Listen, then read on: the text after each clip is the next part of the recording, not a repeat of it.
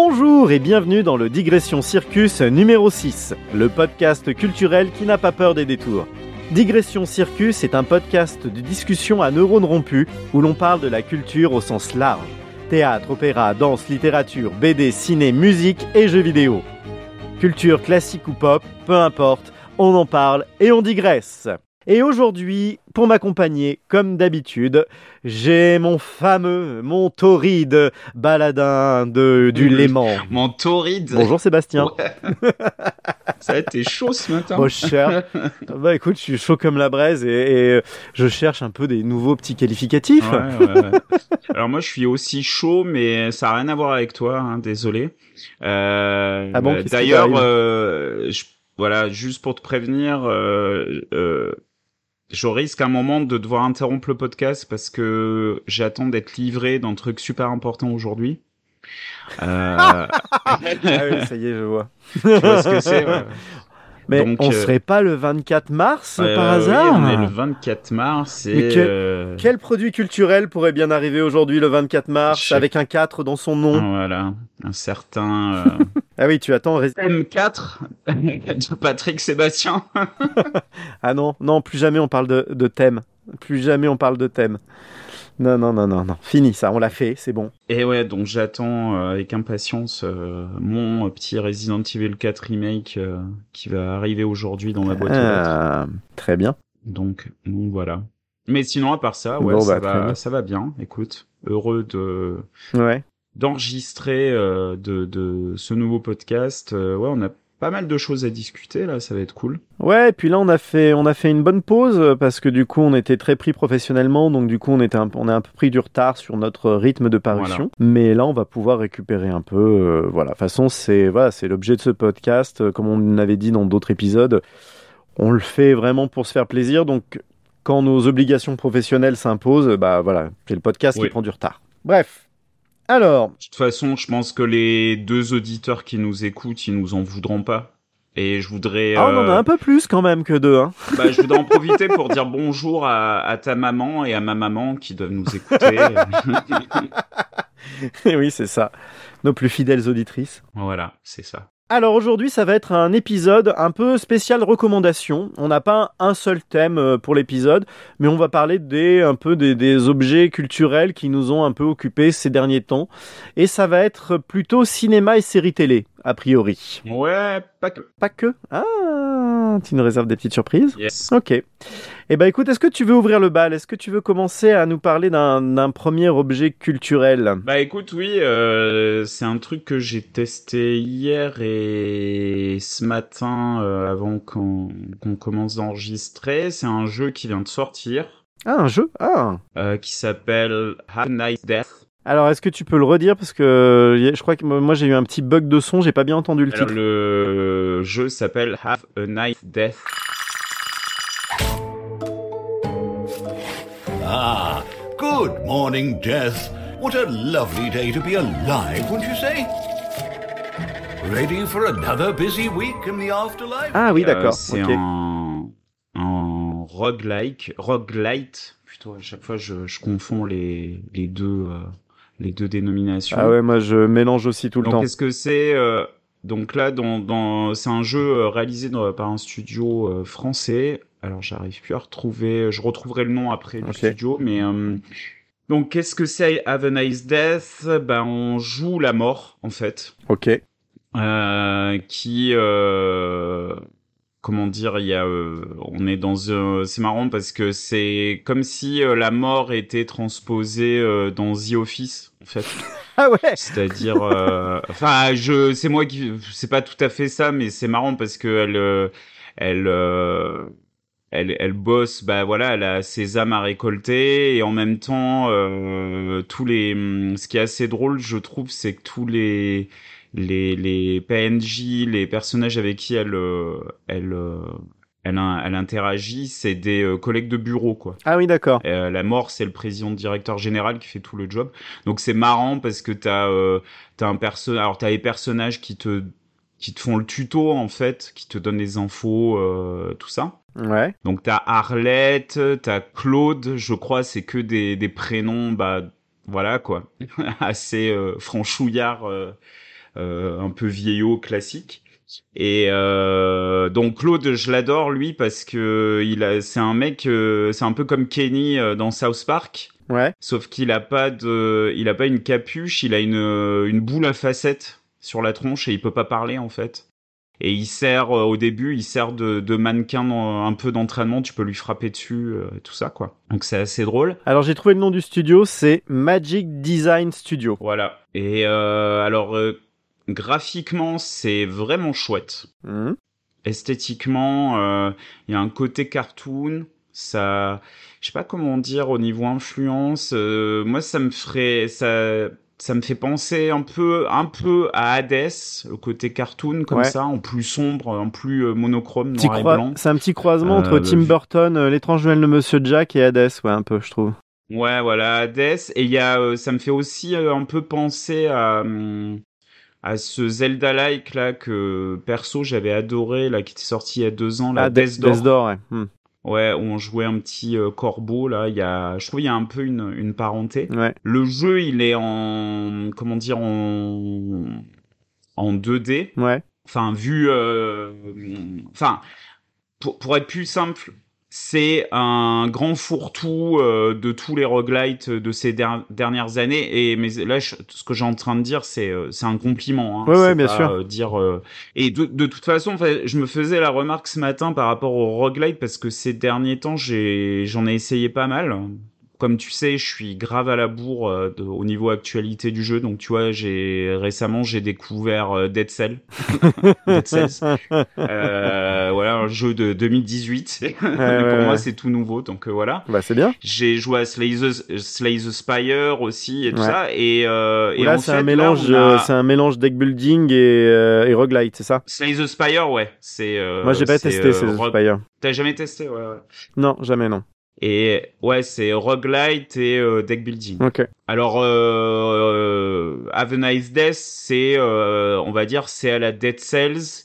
Pour moi, c'est un, c'est un mélange entre, et là, je mélange toutes les dimensions du jeu, c'est-à-dire esthétique, euh, euh, game design, enfin un peu tout. C'est un mix entre euh, Dead Cells, Ouais. Hades, Ouais. Hades pour le, le côté où en fait à chaque fois que tu meurs, t'as des nouveaux personnages et des nouvelles lignes de dialogue. Ouais. Et euh, moi, moi j'adore ce principe-là. Je, je trouve que c'est super parce que euh, à chaque fois que tu recommences, il y a, y, a, y a ce truc de c'est frais quoi. Enfin, tu dis tiens. Euh, Qu'est-ce qu'on va me raconter? Qu'est-ce que je vais découvrir de Ouais, la narration évolue au fur et à mesure des runs. Voilà, c'est ça. Ah, c'est bien. Qu'est-ce que je voulais dire euh, Dead Cells? Oui, il y a un petit côté aussi Hollow Knight. Ouais, c'est ce que j'allais te demander. Au niveau euh, ça res- Alors après Hollow Knight, euh, moi j'ai vraiment, enfin c'est marrant parce que je parle de tous ces jeux, mais j'ai pas beaucoup joué. Mais en tout cas là, a priori comme ça, euh, il y a un peu de tout quoi, comme ça. D'accord. Au niveau des du gameplay, bah c'est- le la maniabilité est vraiment, euh, je trouve euh, vraiment bonne. Ok. Le, le jeu est nerveux.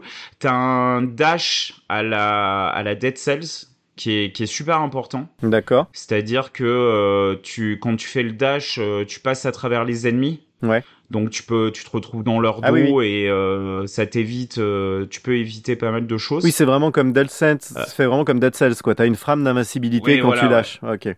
Voilà, exactement. Et puis euh, c'est vrai que j'avais oublié de l'utiliser. Et puis je, donc du coup j'ai, je suis pas, je suis un joueur moyen, on va dire, de roguelite et euh, je crevais beaucoup. Puis je dis ah mais merde, il y a le, il y a le dash. Et avec le dash, tu fais ah oui. Donc ce qui m'a permis d'arriver euh, euh, au premier boss qui m'a battu, mais qui était largement faisable. Ouais. Et, euh, et euh, ce que j'ai bien aimé, euh, mais ma fierté mal placée de gamer a refusé, c'est que quand je suis mort, euh, bon, c'était mon premier try hein, sur, le- sur ce boss, mais quand je suis mort, on m'a proposé de passer en mode facile. Donc il y a un mode facile. Et voilà. Ça, t'as du mal à l'accepter. mais euh, j'ai pas trop... Enfin, là pour l'instant, j'ai j'ai pas trouvé le jeu très dur. hein. Ok. Parce que si, si je dois euh, comparer à un autre euh, roguelite qui, pour, euh, qui lui, pour le coup, euh, enfin, celui-là, j'avais pas du, enfin, j'ai j'ai pas accroché, qui s'appelle euh, bah, Rogue Legacy. Ouais. Je, je, je sais pas. J'ai essayé Le plein un de ou fois, le je deux trouvais ça, le premier, le premier. Je trouvais ça trop dur. euh, comment dire, il y avait pas, enfin, c'est tu vois, c'est ce, cet équilibre subtil dans les roguelites où, ok, tu sais que tu vas mourir et que ça fait partie de l'expérience de jeu, mais quand t'as, quand tu meurs et que t'as, comment dire, t'as pas ce truc où tu dis bon, ben j'ai quand même par exemple des, des cellules dans Dead Cells qui me permettent de débloquer des trucs. Si tu, Oui, s'il n'y a oui. pas la progression, euh, on va dire, en tâche de fond qui avance trop, moi ça me saoule parce que je, je, ça me, ça me décourage, ça me décourage en fait. Ouais, c'est la boucle de gameplay qui est pas assez gratifiante en fait. Ouais, voilà, c'est ça. Et, euh, euh, et, et, et tu vois, c'est par exemple Hades, euh, ce que je trouve super, bah, comme j'ai déjà dit, c'est que t'as l'environnement. Chaque tumeur, tu reviens, t'as des nouveaux personnages. Il y a quand même un truc qui avance. Hmm. Même si des fois tu vas pas forcément améliorer, euh, tu vas pas avoir une nouvelle arme, tu vas pas forcément améliorer euh, tes pouvoirs. Mais euh, t'as quand même ce truc où tu dis oui, il y a quelque chose qui avance. Y a, Puis t'as une forme de narration globale en fil rouge. Ouais, voilà, c'est ça. Et là, dans Have, euh, Have a Nice Death, là, bon, là, j'ai pas fait énormément de try, hein. J'ai joué une heure, donc ce qui est très peu. Mais euh, il y a sur plein d'aspects, euh, notamment l'amélioration des armes. Alors le, le système vraiment roguelite où tu choisis une arme et t'améliores, j'ai j'ai il va falloir que je mette un peu les mains dans le cambouis parce que je vois que sur certaines armes t'as des jauges qui se remplissent. Alors j'ai pas encore compris si c'était le fait de les, de les choisir et de les utiliser tu sais de, de, de- au plus tu utilises une arme au plus elle évolue je sais pas. Ou si c'est le fait Hmm. de, de parce que tu ramasses des, des âmes et tu ramasses aussi des lingots d'or. Donc tu peux acheter des trucs. Enfin il y a il y a beaucoup de choses là euh, mais en tout cas euh, là, là donc j'ai avant qu'on commence l'enregistrement du podcast je suis arrivé euh, donc à ce premier boss et j'ai fermé le jeu je dis Hmm, j'ai envie d'y retourner ça me et il y a euh, il y a un bon humour je trouve qui, est assez qui est assez euh, frais quoi et ouais enfin le un jeu très très sympa quoi voilà Ok, très bien, bah cool. Écoute, ça fait ça fait bien envie. Bon après tu l'as, ouais, c'est vraiment, t'es vraiment, t'as pas joué tant que ça, quoi. C'est vraiment encore le début, c'est une première impression, quoi. Oui, c'est une première impression, mais euh, tu vois, quand j'ai testé hier, j'étais là, euh, ouais, et puis ce matin, on, à force de, j'ai fait trois quatre tries, je dis ah ouais, je vois le potentiel du jeu, quoi. Ouais, d'accord. Donc, euh, je, ouais, ouais, je suis curieux de, de continuer d'y jouer. Ça sent, c'est un jeu qui qui sent plutôt bon et qui se rapproche un peu des ténors du genre. Quoi. alors ça, je pourrais dire euh, quand j'aurais joué un peu plus, mais en tout cas, euh, enfin par exemple, enfin ce que j'ai adoré ce matin, c'est que j'ai chopé une arme. Bah oui, parce que t- au niveau, bon, désolé, j'avais oublié de parler de ça aussi. Qu'au niveau des armes, euh, donc là j'y joue à la manette, bien sûr, et euh, tu peux, euh, tu peux attribuer trois, euh, t'as l'attaque de base. Et après, tu peux choper d'autres armes secondaires, Mhm. notamment des armes de jet ou une, une, une deuxième arme un peu plus euh, puissante. Et ce matin, j'ai chopé, il me semble que c'est une évolution de la faux, mais euh, là, dans le jeu, c'était, euh, ça ressemblait à un, à un, un énorme sabre laser à la Star Wars. Mais un truc euh, euh, qui fait 3 mètres de haut, quoi, et qui, euh, qui s'abat devant toi. euh, et, et, et au niveau du feeling des armes, euh, c'est super sympa. Euh, vraiment, il y a, y a très bon feeling, quoi. Ok. Donc euh, ouais, enfin je pour l'instant je vraiment euh, je ouais je recommande et je mais je pense que c'est un jeu que voilà je pense pas euh, qu'il va me tomber de main euh, a priori là si si ça continue sur euh, sur ce truc là tout au long du jeu au niveau de la progression. Donc voilà, mais peut-être j'en reparlerai euh, dans un autre podcast quand je serai un peu plus avancé aussi pour pour voir si ça confirme euh, mes premières impressions. Ouais, carrément, ouais. Très bien. Eh ben écoute, euh, moi je te, je te propose qu'on passe euh, un peu à, un gros morceau qu'on a vu tous les deux, qui est un peu dans l'actualité, parce que c'est une série télé qui vient de se finir. C'est une série télé inspirée d'un jeu vidéo. C'est une série produite par HBO et inspirée donc du fameux jeu vidéo The Last of Us. Et c'est donc The Last of Us, la série télé.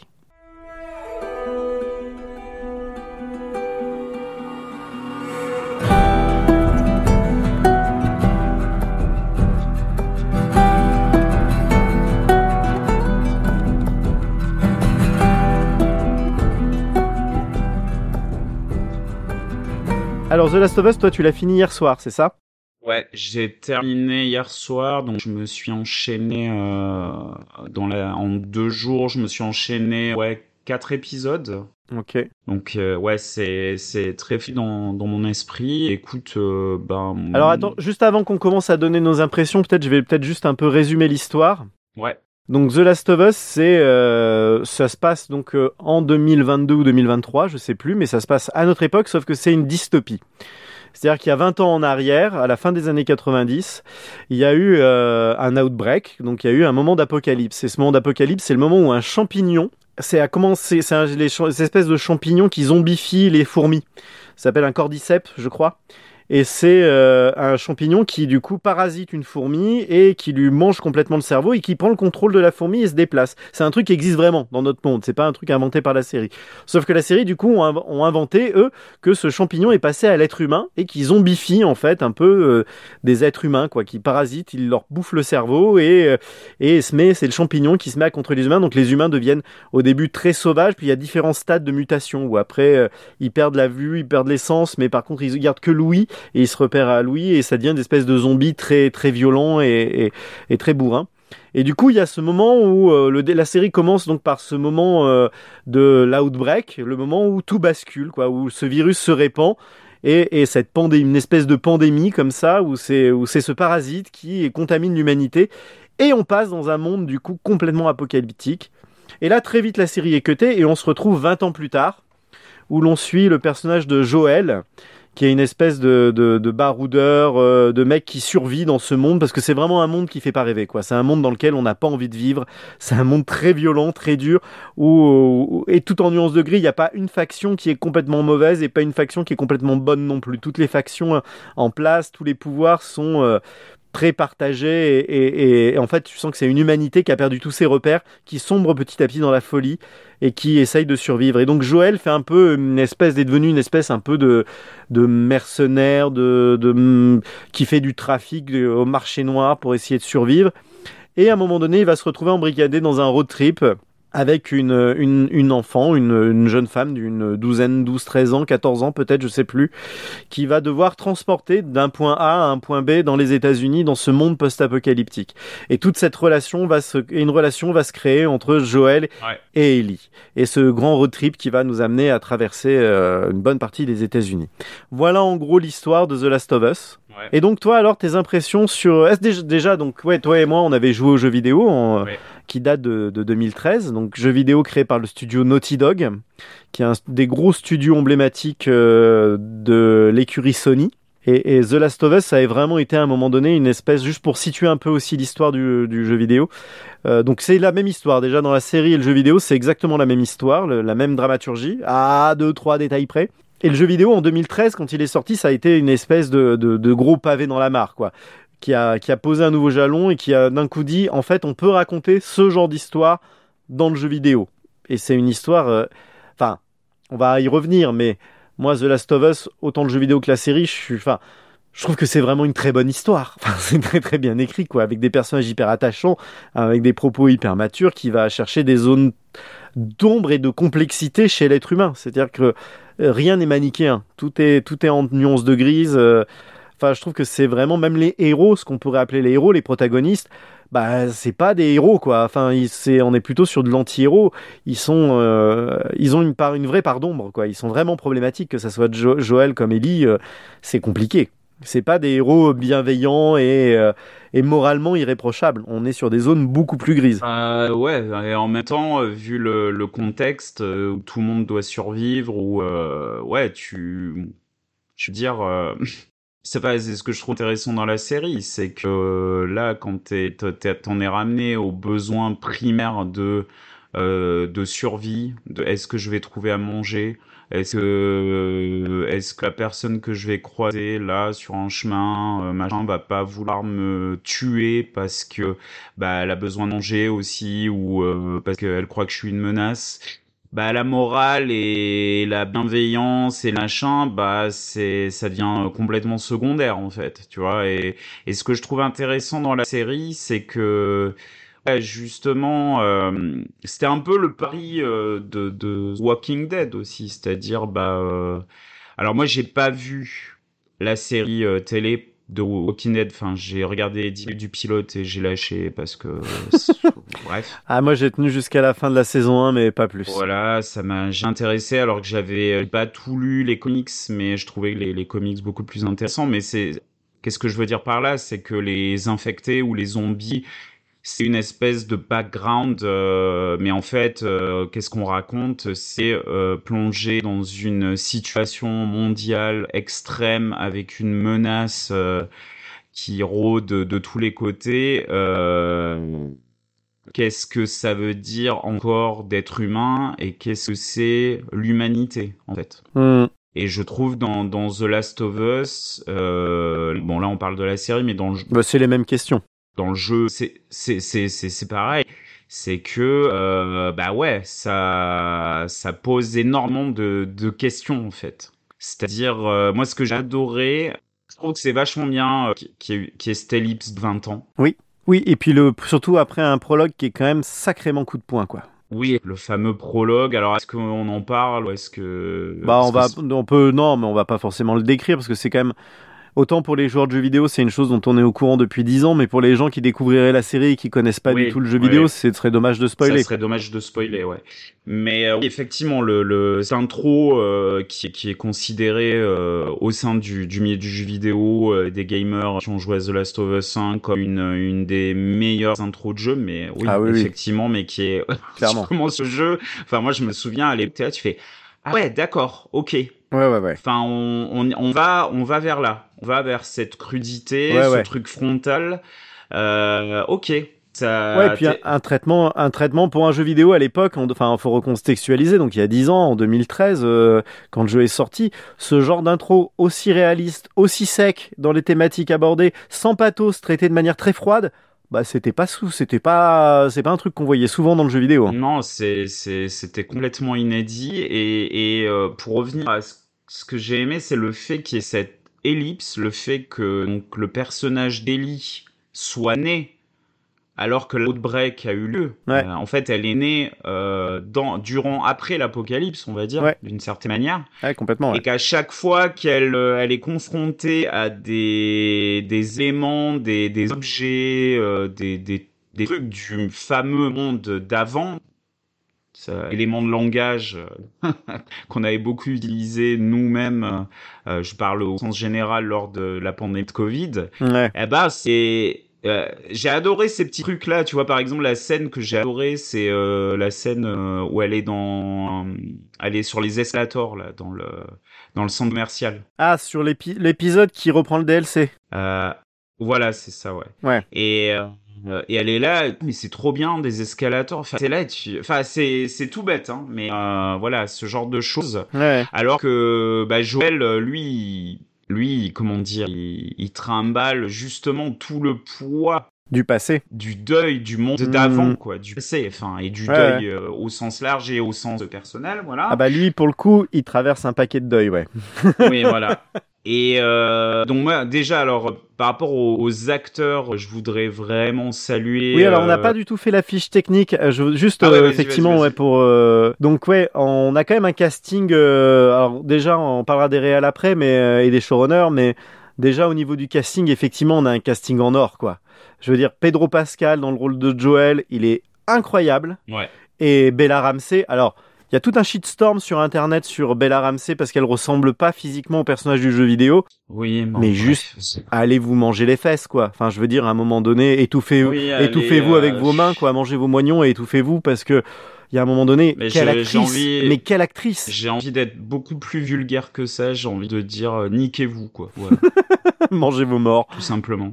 Bella, Bella Ramsey, déjà, dans, dans Game of Thrones, je pense qu'elle Oui, pour situer, fait- c'était la petite fille de la famille Mormon euh, dans Game of Thrones qui dirigeait la famille Mormon dans les dernières saisons. Et euh, elle avait, moi, j'avais halluciné. J'ai dit, c'est quoi cette gamine qui joue euh, aussi bien, quoi? C'est c'est hal- hallucinant. Et là, Ouais. ce que les deux acteurs, ac- actrices font au niveau individuel, c'est génial. Enfin, Pedro Pascal, mais ouais, magnifique. Vraiment, il y a des fois, euh, je t'en la, la petite. C'est dans, c'est dans tous les détails que je trouve que c'est, c'est là où tu vois qu'il y a une bonne direction d'acteur et que les acteurs sont au bon endroit. Hmm. Euh, la, la scène où, euh, désolé, bon, je, je spoil un peu. euh, bref, euh, euh, Joël euh, retrouve quelqu'un. Voilà, je vais pas trop en dire plus.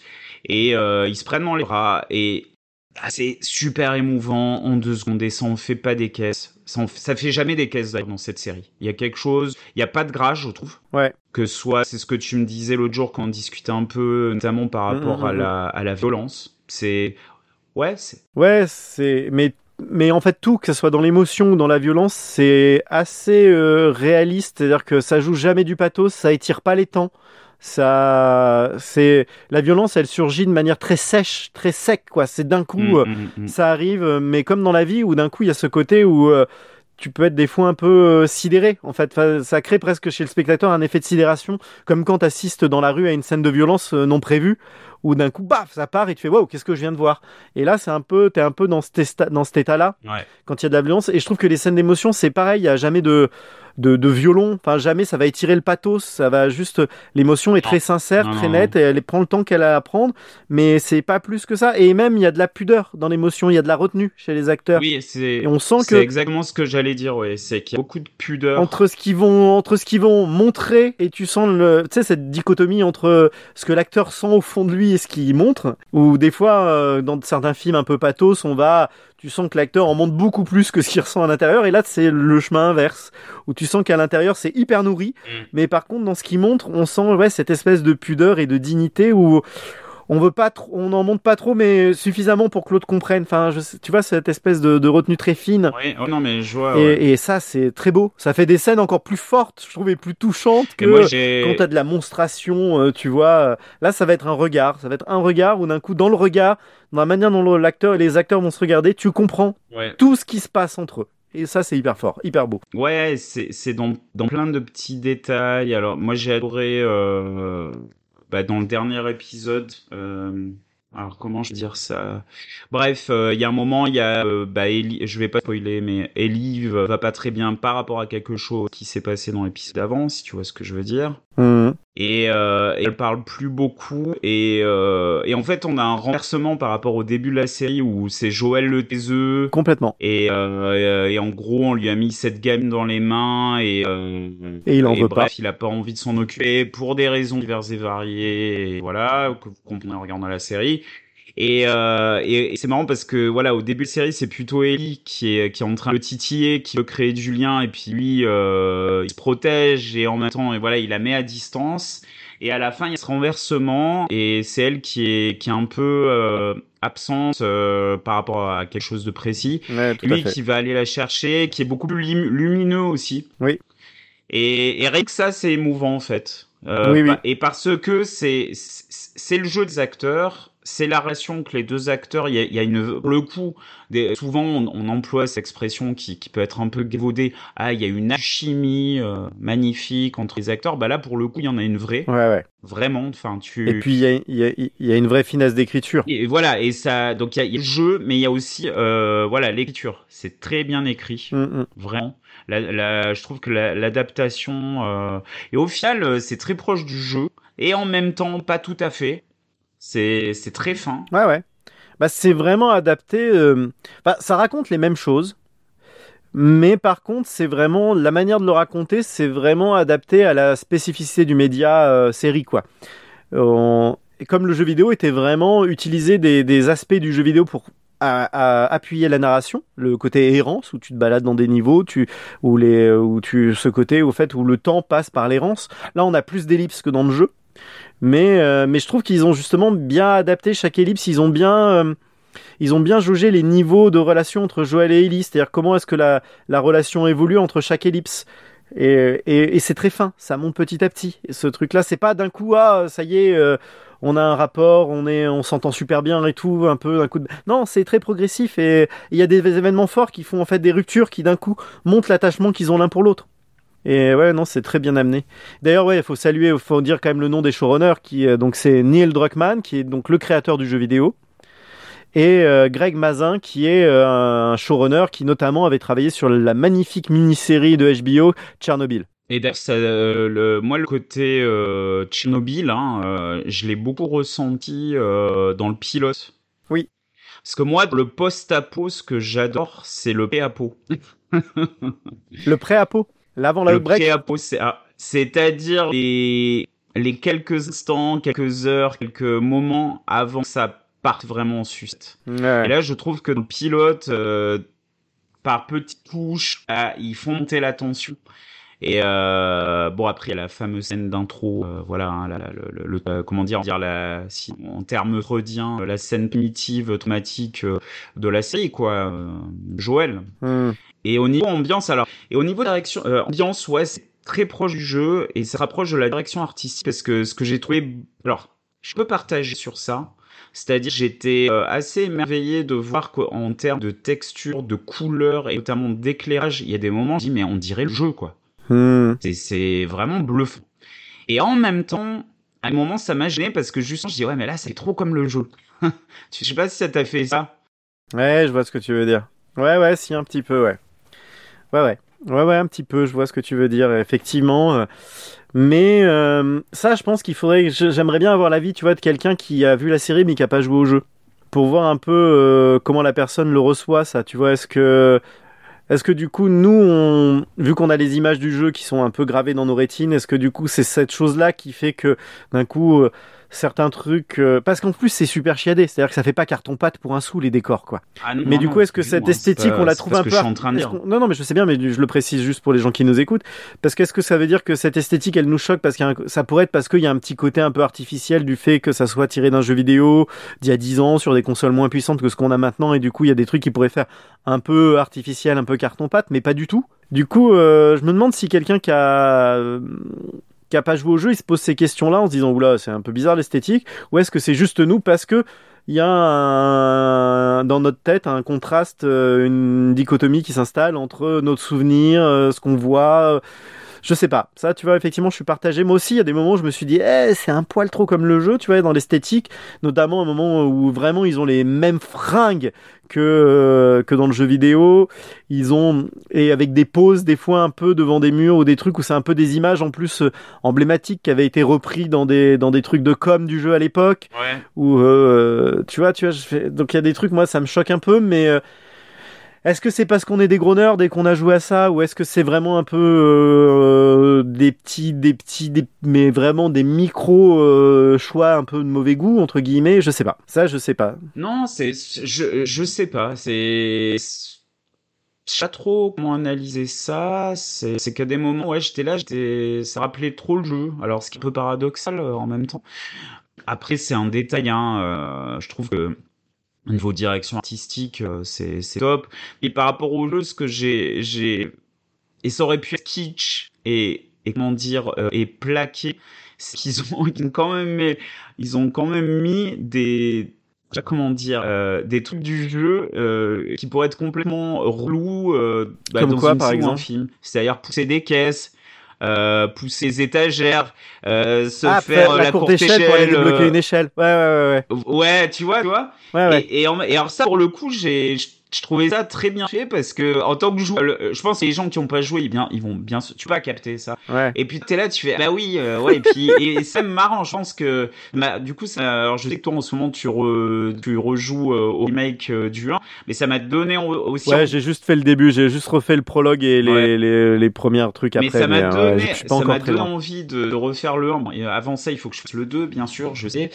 Ah oui, oui, oui, le 2, le 2, le 2. Et euh, mais euh, je pense qu'il y a, il y, a, y a trucs ils les ont vraiment euh, pris euh, du jeu et euh, mais là là ça pour le coup euh, ça m'a pas gêné quoi. C'est plus à des moments les, les éclairages et tout. Bah, c'est un peu du fan service, mais du fan service bien Ouais. fait, quoi. Ils reprennent des éléments du gameplay du jeu, qui servent aussi la narration. Oui, Parce que le, dans le jeu vidéo, par exemple, le fait qu'effectivement, il y a des endroits où Joël, il peut pas grimper, il est obligé de faire la courte échelle à Ellie pour qu'elle aille débloquer un truc, ça raconte des choses sur l'évolution de leur, oui. de leur voilà, relation oui, dans oui, le jeu. Vraiment, c'est un truc.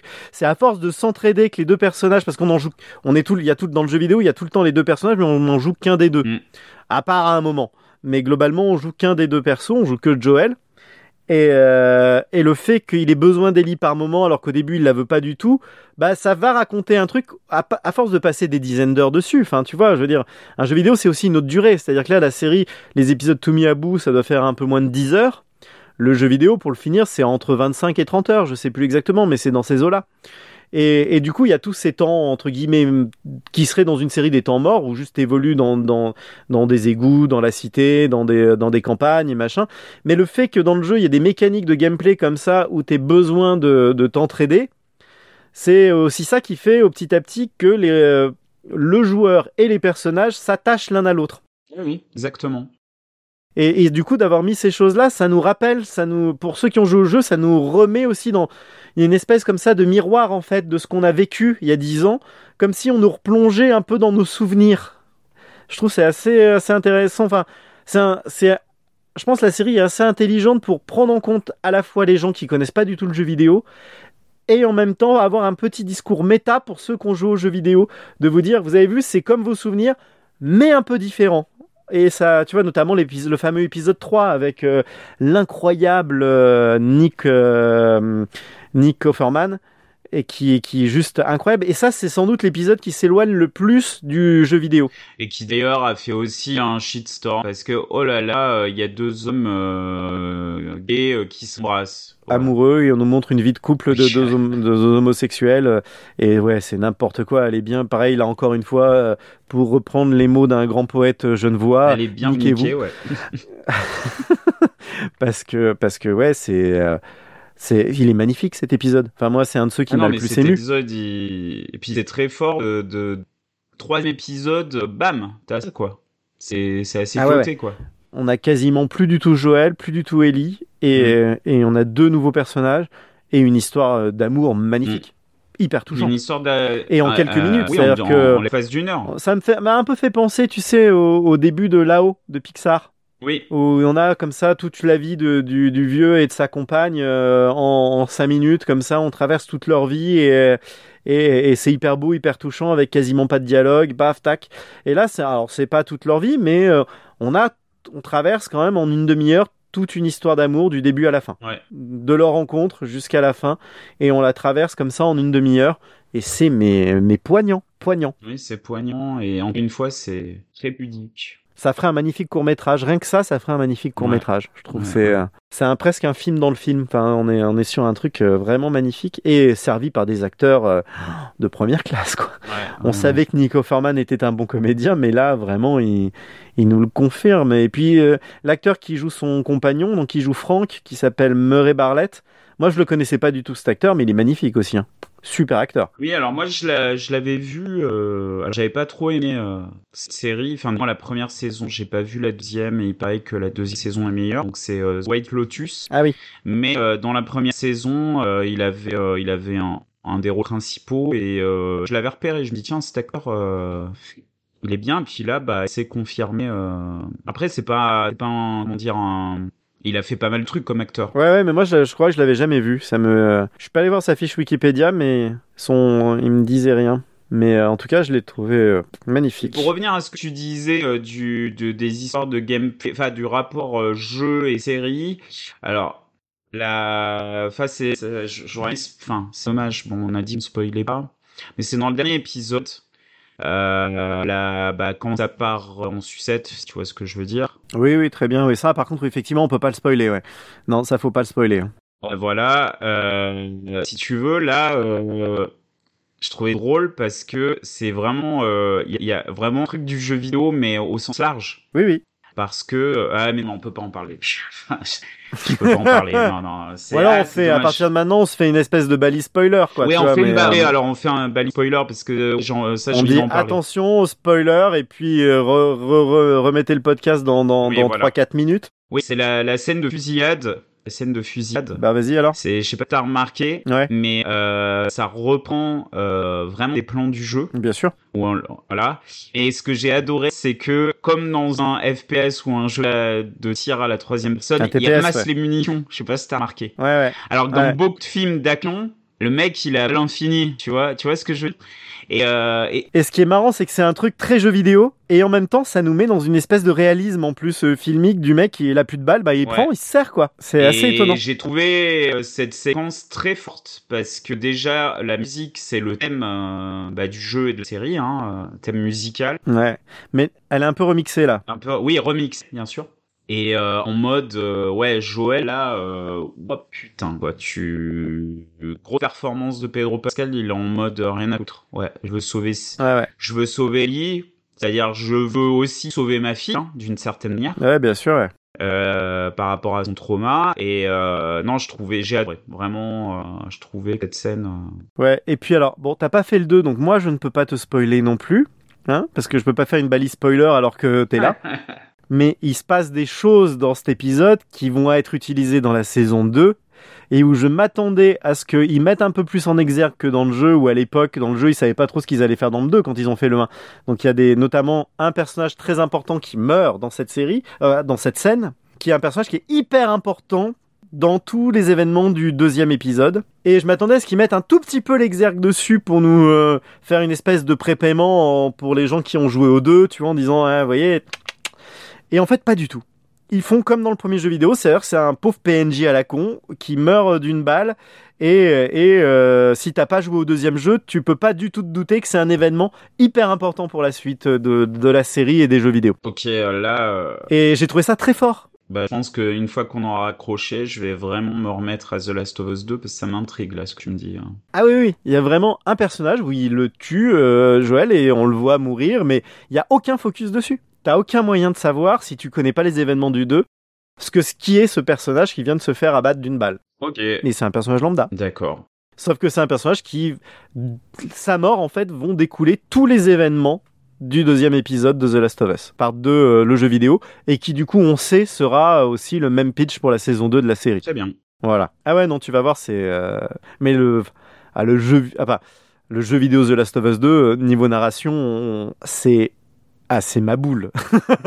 c'est vraiment. Alors, fin de la balise, euh, spoiler, je pense, pour la. la... À moins que tu encore un truc à dire. euh, Non, non, là c'est bon, au niveau spoiler, c'est bon. Et, euh, et puis cette fin. Enfin, euh, voilà, on- donc là, au niveau spoiler, on arrête, mais, mais cette fin, c'est le- le- les derniers plans. Mhm. Les derniers plans de la saison 1, c'est les mêmes que dans le jeu vidéo à l'époque du premier épisode.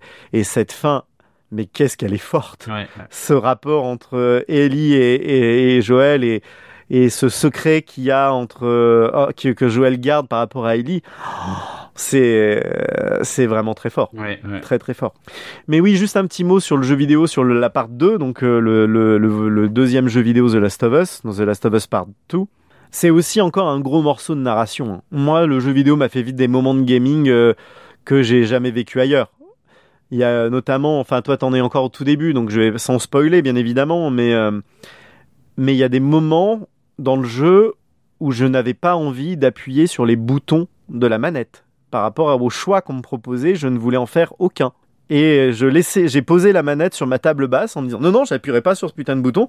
Et en fait, t'es obligé de, t'es obligé, il t'oblige, le jeu t'oblige à des moments. euh, il te retire les droits, c'est-à-dire qu'il te fait des moments, il te fait croire que t'as le choix, et puis il y a des moments, il dit bah en fait non, t'as pas le choix, c'est notre histoire. Et il t'oblige à appuyer et à, faire les choix qu'ils ont que les développeurs ont fait pour toi, à appuyer sur le bouton et à être acteur de certaines choses. C'est pas juste une cinématique euh, où, euh, où tu tu t'as un QTE pour pas juste pour vérifier que tu te sois pas endormi devant la. Non non là, t'as un moment donné, le jeu va rester en pause euh, jusqu'à ce que tu appuyé sur le bouton quoi, et il t'oblige à appuyer sur le bouton.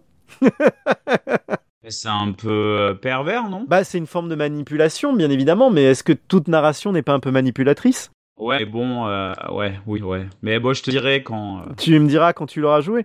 Mais moi, je trouve ça hyper Ouais. fort parce qu'au contraire, ça t'oblige à être acteur de, de et ça te crée, euh, ça crée un questionnement par rapport au personnage que tu es en train de jouer. Enfin, ça crée une espèce de distance qui est très intéressante. mm, tu verras. mm, mm. Mais on en reparlera quand tu l'auras fait. euh, Ouais. Et puis, puis ouais, ouais, il y a des, ouais, enfin non, mais je peux pas en parler. Mais euh, on en reparlera quand tu t'auras fait le jeu. Mais il y a vraiment, ça te met dans des situations des fois cornéliennes où tu te retrouves dans des, à des moments de jeu ou dans un autre jeu vidéo, tu dirais ok, ok, pas de problème. Ça, euh, j'ai vu pire, j'ai vu bien pire dans certains jeux. Mais du fait que comme il développe la dramaturgie et l'investissement émotionnel sur chacun des personnages principaux et secondaires, il y a un moment donné, il y a des choix, des choses qui se passent où t'as pas envie de faire ce choix-là et t'es obligé de le faire. Mm. Parce que c'est pas un jeu à choix ouvert, quoi. C'est quand même, on te raconte une histoire et on te la raconte, euh, bah, tu vois, dans un film, il y a des moments où t'as pas envie de voir certaines scènes, mais voilà, ça fait partie du film, tu la regardes, quoi. Et là, bah, ils reprennent un peu cette façon-là de, de, Mhm. de, de, de, de t'impliquer dans le récit où à un moment donné, bah, le personnage, c'est pas toi, et le personnage, il fait ses propres choix. Et toi, en tant que joueur, au final, tu te retrouves qu'à accompagner les choix de ce personnage. Mais c'est l'histoire du personnage, c'est pas l'histoire du joueur. C'est pas un jeu à la Skyrim Ouais, ou à la, ouais. je sais pas quel jeu d'aventure comme ça, où, où t'as des choix, où tu peux prendre vraiment les choses, combat, pas combattre, discuter, pas discuter, et voilà. T'es pas sur un RPG, quoi, où, où tu construis ton histoire comme plus ou moins comme tu as envie de la construire. Non, là, c'est une œuvre narrative où on a une histoire et on a un propos à te raconter et on va t'obliger à aller dans le propos qu'ils veulent te raconter. Donc il y a des fois où euh, c'est cool et puis il y a des fois où, euh, où d'un coup tu vas pas être content des choix qu'ils t'imposent. Mais c'est intéressant. Je trouve que ça questionne des choses, ça, où ça, ça, hum, ça prend pas le joueur euh, par la main, quoi. Ça va, des fois, ça va te gratter, Mhm, quoi. mhm. Ça va te gratter. Ils vont t'obliger à faire des choses où euh, tu te dis, ah, j'ai pas envie de le faire, mais ça questionne aussi ton rapport aux jeux vidéo. Je trouve euh, à l'investissement, à l'avatar, tu vois. Où à un moment donné, il te rappelle aussi que bah le début de The Last of Us 2, sans spoiler, quand même, euh, il, tout de suite, il questionne le rapport à l'avatar. Bon, on en parlera, on fera un épisode dessus, full spoiler, mais euh, Oui. mais quand tu l'auras fait, on sera un épisode de The Last of Us Part 2, full spoiler. Mais euh, voilà, bref. En tout cas, The Last of Us, Ça me fait. Euh... Attends, parce que ça me fait penser. vas-y. euh, Ça me fait penser. Euh... Je sais pas si tu l'avais fait à l'époque. Le Walking Dead euh, euh, par Telltale. oui, j'ai fait la saison 1. Ouais. Ouais, ouais. J'ai fait que la saison 1, j'ai pas fait la suite. Et il y, avait un peu ça, même si les jeux ont rien à voir, mais euh, déjà t'avais le même trope, hein, le, Oui. le, le, le, le vieux briscard euh, qui s'occupe d'une gamine, hein, euh, Mais je suis pas si sûr que ça que les jeux n'aient rien à voir. Euh, n'a rien à voir, c'est-à-dire. Bah, c'est-à-dire, je pense que sans le jeu, sans, bah, déjà sans le comics Walking Dead et sans le jeu vidéo Walking Dead saison 1, je suis pas sûr qu'on aurait eu The Last of Us en 2013. Euh, le jeu Walking Dead, euh, c'était avant The Last of Us, je sais plus. Ouais, c'est 2008 ou 2009. Ok, d'accord. C'est 3-4 ans avant. Et je pense que justement, le jeu, le jeu The Walking Dead a, a posé les jalons d'une nouvelle narration dans le jeu vidéo. Oui, c'est vrai. Je pense que c'est un jeu beaucoup plus important qu'on veut le dire sur l'histoire du jeu vidéo. C'est un jeu qui, à un moment donné, justement, sur ses questions morales, sur ses rapports aux personnages, comme tu, euh, tu vois, le lien que tu fais là, je pense que, je pense que les, tous les développeurs de The Last of Us ont joué à The Walking Dead avant, trois ans avant. C'est obligé. Il y a, y a un lien. Oui. Et l'univers global de The Last of Us, je pense que, tu penses, comme tu disais tout à l'heure, ce, ce constat de on est après l'apocalypse et en fait ce qui nous intéresse, c'est pas l'apocalypse et les zombies, c'est comment l'humanité survit dans un Mm. monde avec des zombies. Je pense que ce, pardon, ce postulat-là, euh, qui est le, est le même dans The Last of Us. Mm. Et, et effectivement, je pense que ils ont lu The Walking Dead, ils ont sans doute euh, joué au jeu The Walking Dead. Et, et, et, et je pense que c'est un peu leur vision des choses, où ça prend pas les choses exactement les mêmes angles, hein, bien évidemment. The Last of Us, c'est sa propre spécificité, mais je pense qu'il y a, euh, il y a une influence forcément.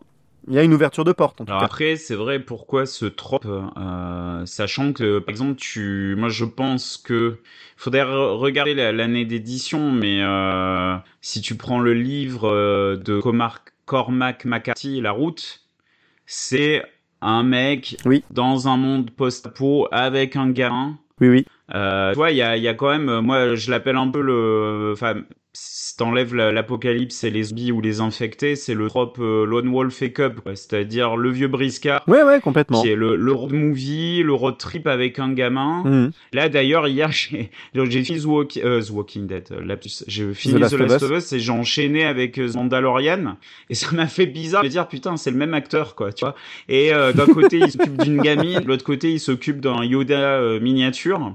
Et c'est marrant ce truc. Enfin, je sais pas. Là, ça, me vient comme ça, ce, truc qui est dans l'air du temps de euh, l'apocalypse. C'est euh, voilà le, le, le, le, mec sur la route euh, qui s'occupe d'un gamin qui est l'avenir euh, ou pas. voilà quoi, l'espoir, tout ça quoi. C'est.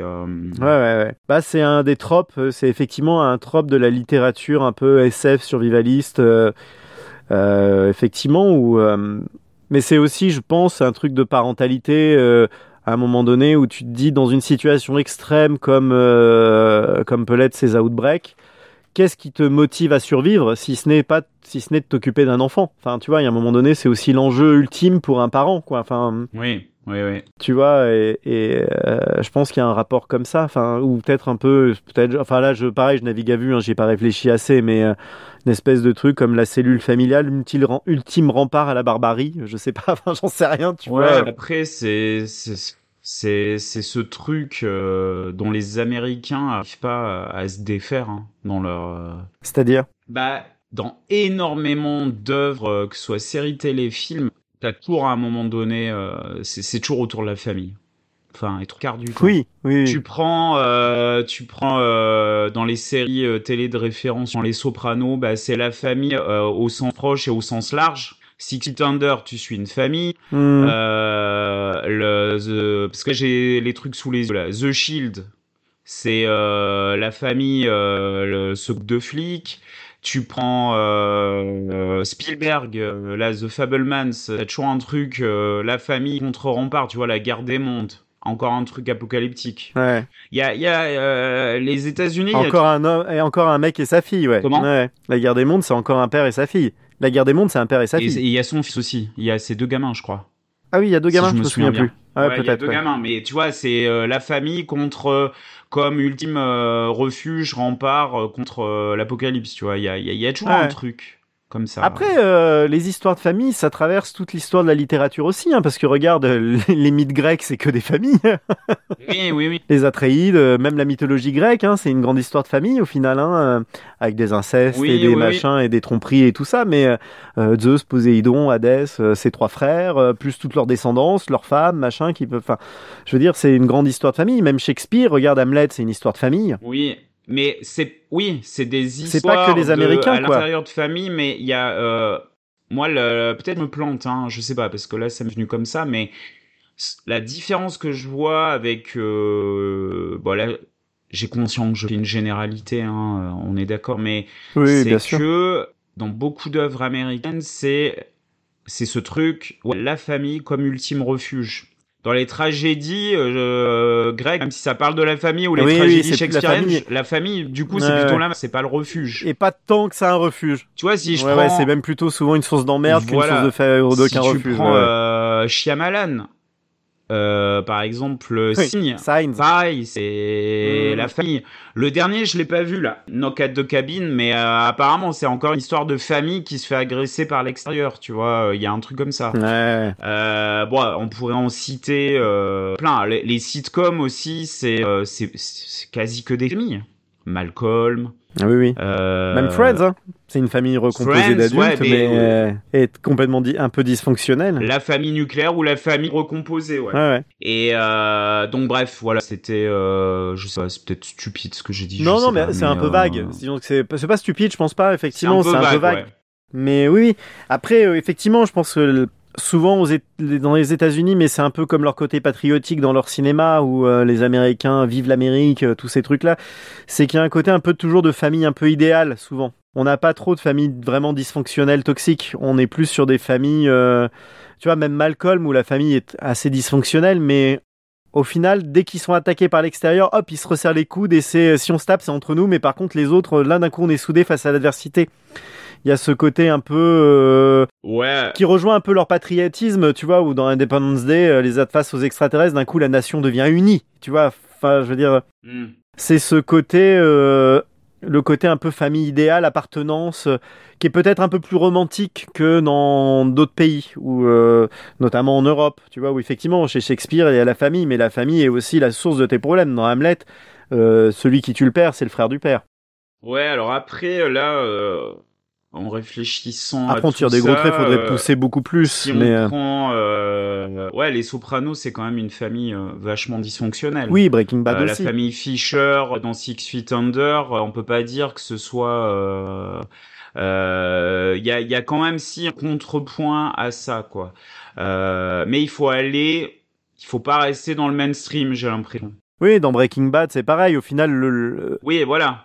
Il y a, il y, a, il y a quand même, euh, effectivement. Walter White, il fait ça pour sa famille, mais après, il devient toxique pour sa famille. Enfin, tu vois. Après, il y a des showrunners qui jouent avec ce trope-là aussi. Mais en fait, ce que, voilà, pour préciser ce que je voulais dire, c'est que souvent, et je généralise, bien sûr, et c'est les limites de la généralisation, ça tourne souvent autour de la famille. Le dernier Spielberg, bah, c'est la famille.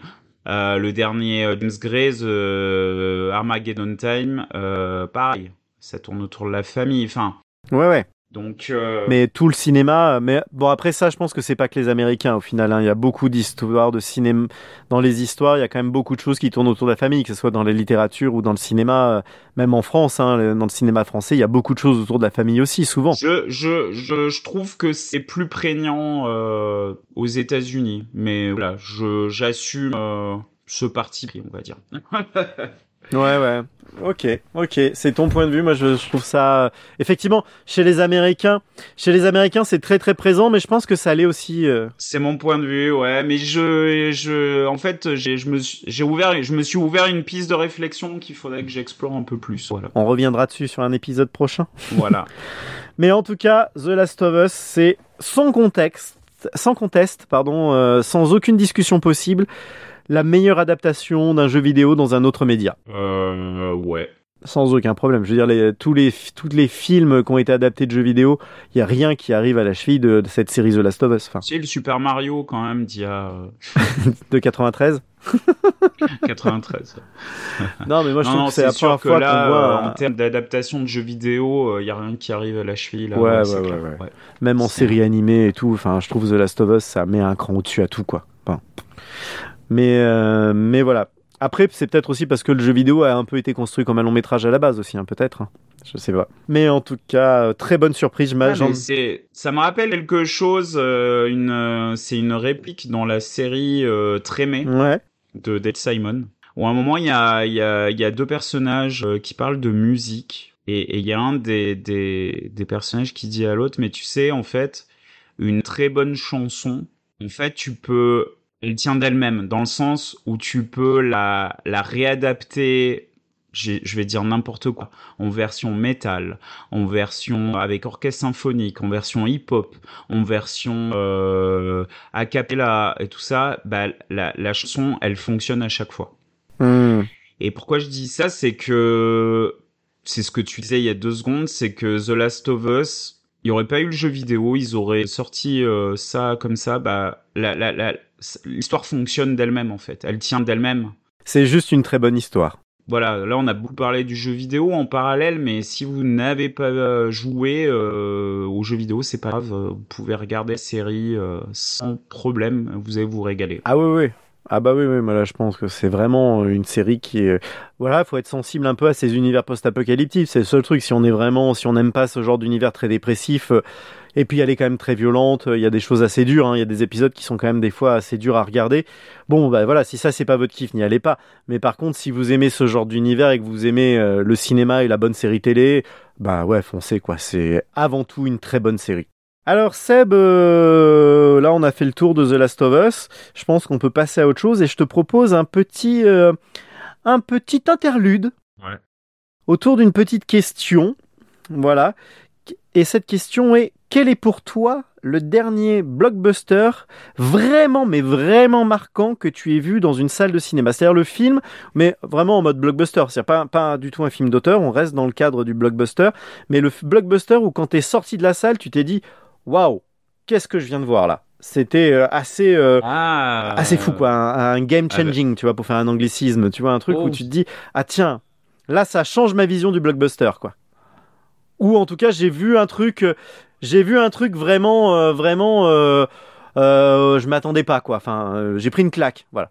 Ah, alors. Après c'est un peu ouvert, hein, tu, tu vois, tu peux le prendre un peu comme tu veux, hein, c'est pas, voilà, c'est volontairement un peu ouvert. Alors oui, alors le... sachant que la, la question, tu, tu m'en as parlé il y a quelques jours et que j'y avais réfléchi, mais je l'avais pas compris comme ça. Alors euh, du coup... T'avais euh, compris comment toi du coup Ça m'embête parce que je sais pas quoi répondre. Bah attends, dis-moi, Euh, dis-moi ce que t'avais compris, puis euh, ça ira peut-être. T'avais compris quoi euh, Moi, j'ai... Mais euh, là, formulé comme tu viens de le faire, euh, c'est plus intéressant, mais... Non, moi j'avais compris c'est quoi le dernier gros blockbuster qui t'a vraiment marqué, voilà. C'était beaucoup plus basique. Ah oui, non, non, non, c'est d'essayer d'un truc, trouver un truc un peu plus euh, euh, viscéral. Ouais, eh bah écoute... euh, Je vais dire Avatar 2. Tu sais, ce- Voilà. Euh... ah ouais, Ouais, je vais dire Avatar 2 parce que... ouais, je- je- vraiment game changing quoi, le truc où Oui. vraiment tu t'es dit ah tiens ça change la donne euh, Oui, sur le sur le blockbuster. oui, parce sur plein d'aspects. euh, alors, il y a énormément de choses qui ont été dites euh, Ah sur. Avatar 2. Alors, euh, Alors moi je l'ai pas vu. moi, je l'ai vu dans des conditions un peu bizarres. Sachant que... Alors, à l'époque, le 1, j'avais, euh, bah, comme tout le monde, euh, ah, premier film 3D, enfin, premier film 3D. euh, Bah un des premiers en 3D, tout cas mais- avec une 3D vraiment convaincante ouais. Et voilà, euh, donc j'étais allé, euh, j'avais j'avais beaucoup aimé, notamment, enfin surtout le, le, le, les performances techniques, le scénario m'avait laissé un peu sur ma faim, mais j'avais passé un très bon moment. Là, le 2 arrive. euh, je me dis, tiens, c'est pendant les fêtes de Noël, euh, je vais aller voir ça.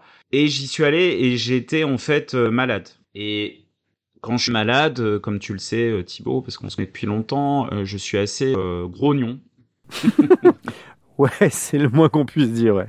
Et en fait, je suis arrivé, je suis arrivé dans la salle. Alors, j'y suis allé avec euh, avec euh, un de mes neveux et un de mes potes d'enfance, euh, avec son papa et tout ça. Et je suis arrivé dans la salle et le film a commencé. Je me suis dit putain, mais qu'est-ce que je fous là? Je vais me fader pendant trois heures des, espèces de schtroumpfs de 2 mètres de haut. Et vraiment, mais c'était parce que vraiment j'étais malade et fatigué. Euh, je me suis dit, mais oh non, j'ai pas envie en fait. J'ai pas envie. Et en fait, je me suis endormi euh, du fait de la maladie. Et j'ai dormi pendant, c'est-à-dire toute l'intro du film. Donc pour ceux qui ont vu le film, euh, c'est jusqu'à l'arrivée chez le peuple de l'eau. J'ai rien vu. Alors du, du coup, le film que tu trouves game changing, c'est un film dont t'as loupé toute une partie, quoi. Attends, mais laisse-moi terminer. Parce que, euh, voilà. Et en fait, j'ai rouvert les yeux euh, à ce moment-là. Alors, je sais pas trop pourquoi, parce que ma sieste a été terminée. Et à ce moment-là, quand on arrive chez le peuple de l'eau, c'est comme si le film euh, euh, m'avait pris par la main. Il m'a dit, euh, m'avait dit, écoute, Seb, ça va bien se passer. Et à partir de là, j'ai un peu halluciné de ce que je voyais, quoi. J'étais là, dis, mais qu'est-ce que c'est que ça dans le sens, euh, en fait, j'avais jamais vu ça euh, au cinéma. Ouais. Alors pourquoi? C'est-à-dire que au bout d'un moment, quand je voyais des acteurs en chair et en os surgir dans le cadre, ça me faisait un choc. J'étais là, ah mais mince, oui c'est vrai. Qu'en fait là, les personnages que je suis, euh, en fait, c'est ils sont en image de synthèse et c'est tellement bluffant que t'oublies ça. Ok. Ensuite, je, je, je sais, j'ai été euh, vraiment mais émerveillé, mais comme on peut l'être quand on est gamin euh, devant euh, devant les premiers films qu'on voit, quoi. C'est-à-dire, euh, ah, un peu comme euh, de manière un peu bébête, euh, enfin bébête, non pas bébête parce que ça serait dénigrer le film, mais un peu ah tiens mais waouh, surtout les scènes slow et tout ça, et avec cette dissonance cognitive de me dire merde, je suis fasciné, mais c'est c'est c'est c'est c'est l'image de synthèse. Et là, euh, je, je sais pas, j'arrêtais pas de faire des allers-retours, dire je suis, c'est c'est tellement réel et en même temps ça l'est pas. Enfin voilà, je suis sorti du film, j'étais vraiment bluffé et je me suis régalé du coup. Et du coup, je suis retourné voir une semaine après. Donc finalement, j'ai vu la demi-heure euh, manquante qui est pas la meilleure partie du film, euh, qui euh, comment dire, qui réarrange euh, les enjeux, qui met en place le scénario et tout ça. Et en fait, là, où le film m'a intéressé, et, c'est une critique qu'on lui a adressée beaucoup, c'est que beaucoup ont dit oh là là, mais ce film à part la prouesse technique et les images, le scénario, il, il est débile et il est basique. Alors, je suis pas d'accord. Enfin, oui et non. Le scénario est simple, le scénario est classique Mhm. dans le sens où il n'y a pas de surprise. Tu sais ce qui va se passer? Ok. Eh ben, euh, ben moi j'ai adoré. Enfin, ça m'a, au contraire, je, je, j'ai, j'ai beaucoup aimé cette simplicité qui est sim- enfin cette simplicité en apparence en fait. D'accord. C'est un peu plus, euh, une fois qu'on y repense, et c'est-à-dire qu'au niveau du purement du synopsis, c'est simple, c'est en, ligne droite. Après, au niveau des enjeux entre les personnages, ouais, c'est un peu plus, euh, complexe que ça. Et, euh, ça m'a, questionné beaucoup sur. Euh, on avait parlé, euh, pas dans un podcast, mais un peu à part. En fait, c'est quoi au final une bonne histoire et c'est quoi un bon scénario? Et j'ai l'impression que pour beaucoup de personnes, un bon scénario, une bonne histoire, c'est une histoire où il y a des twists à répétition, où il y a euh, des choses euh, tourneboulées dans tous les sens, où euh, et là de voir, euh, pour moi le scénario d'Avatar 2, bah, c'est un bon scénario. Ouais, d'accord. Et pour moi, simplicité d'histoire, prévisibilité, pour moi, ce n'est pas synonyme de mauvaise qualité. Hmm. Voilà. Oui, c'est que c'est bien raconté, quoi.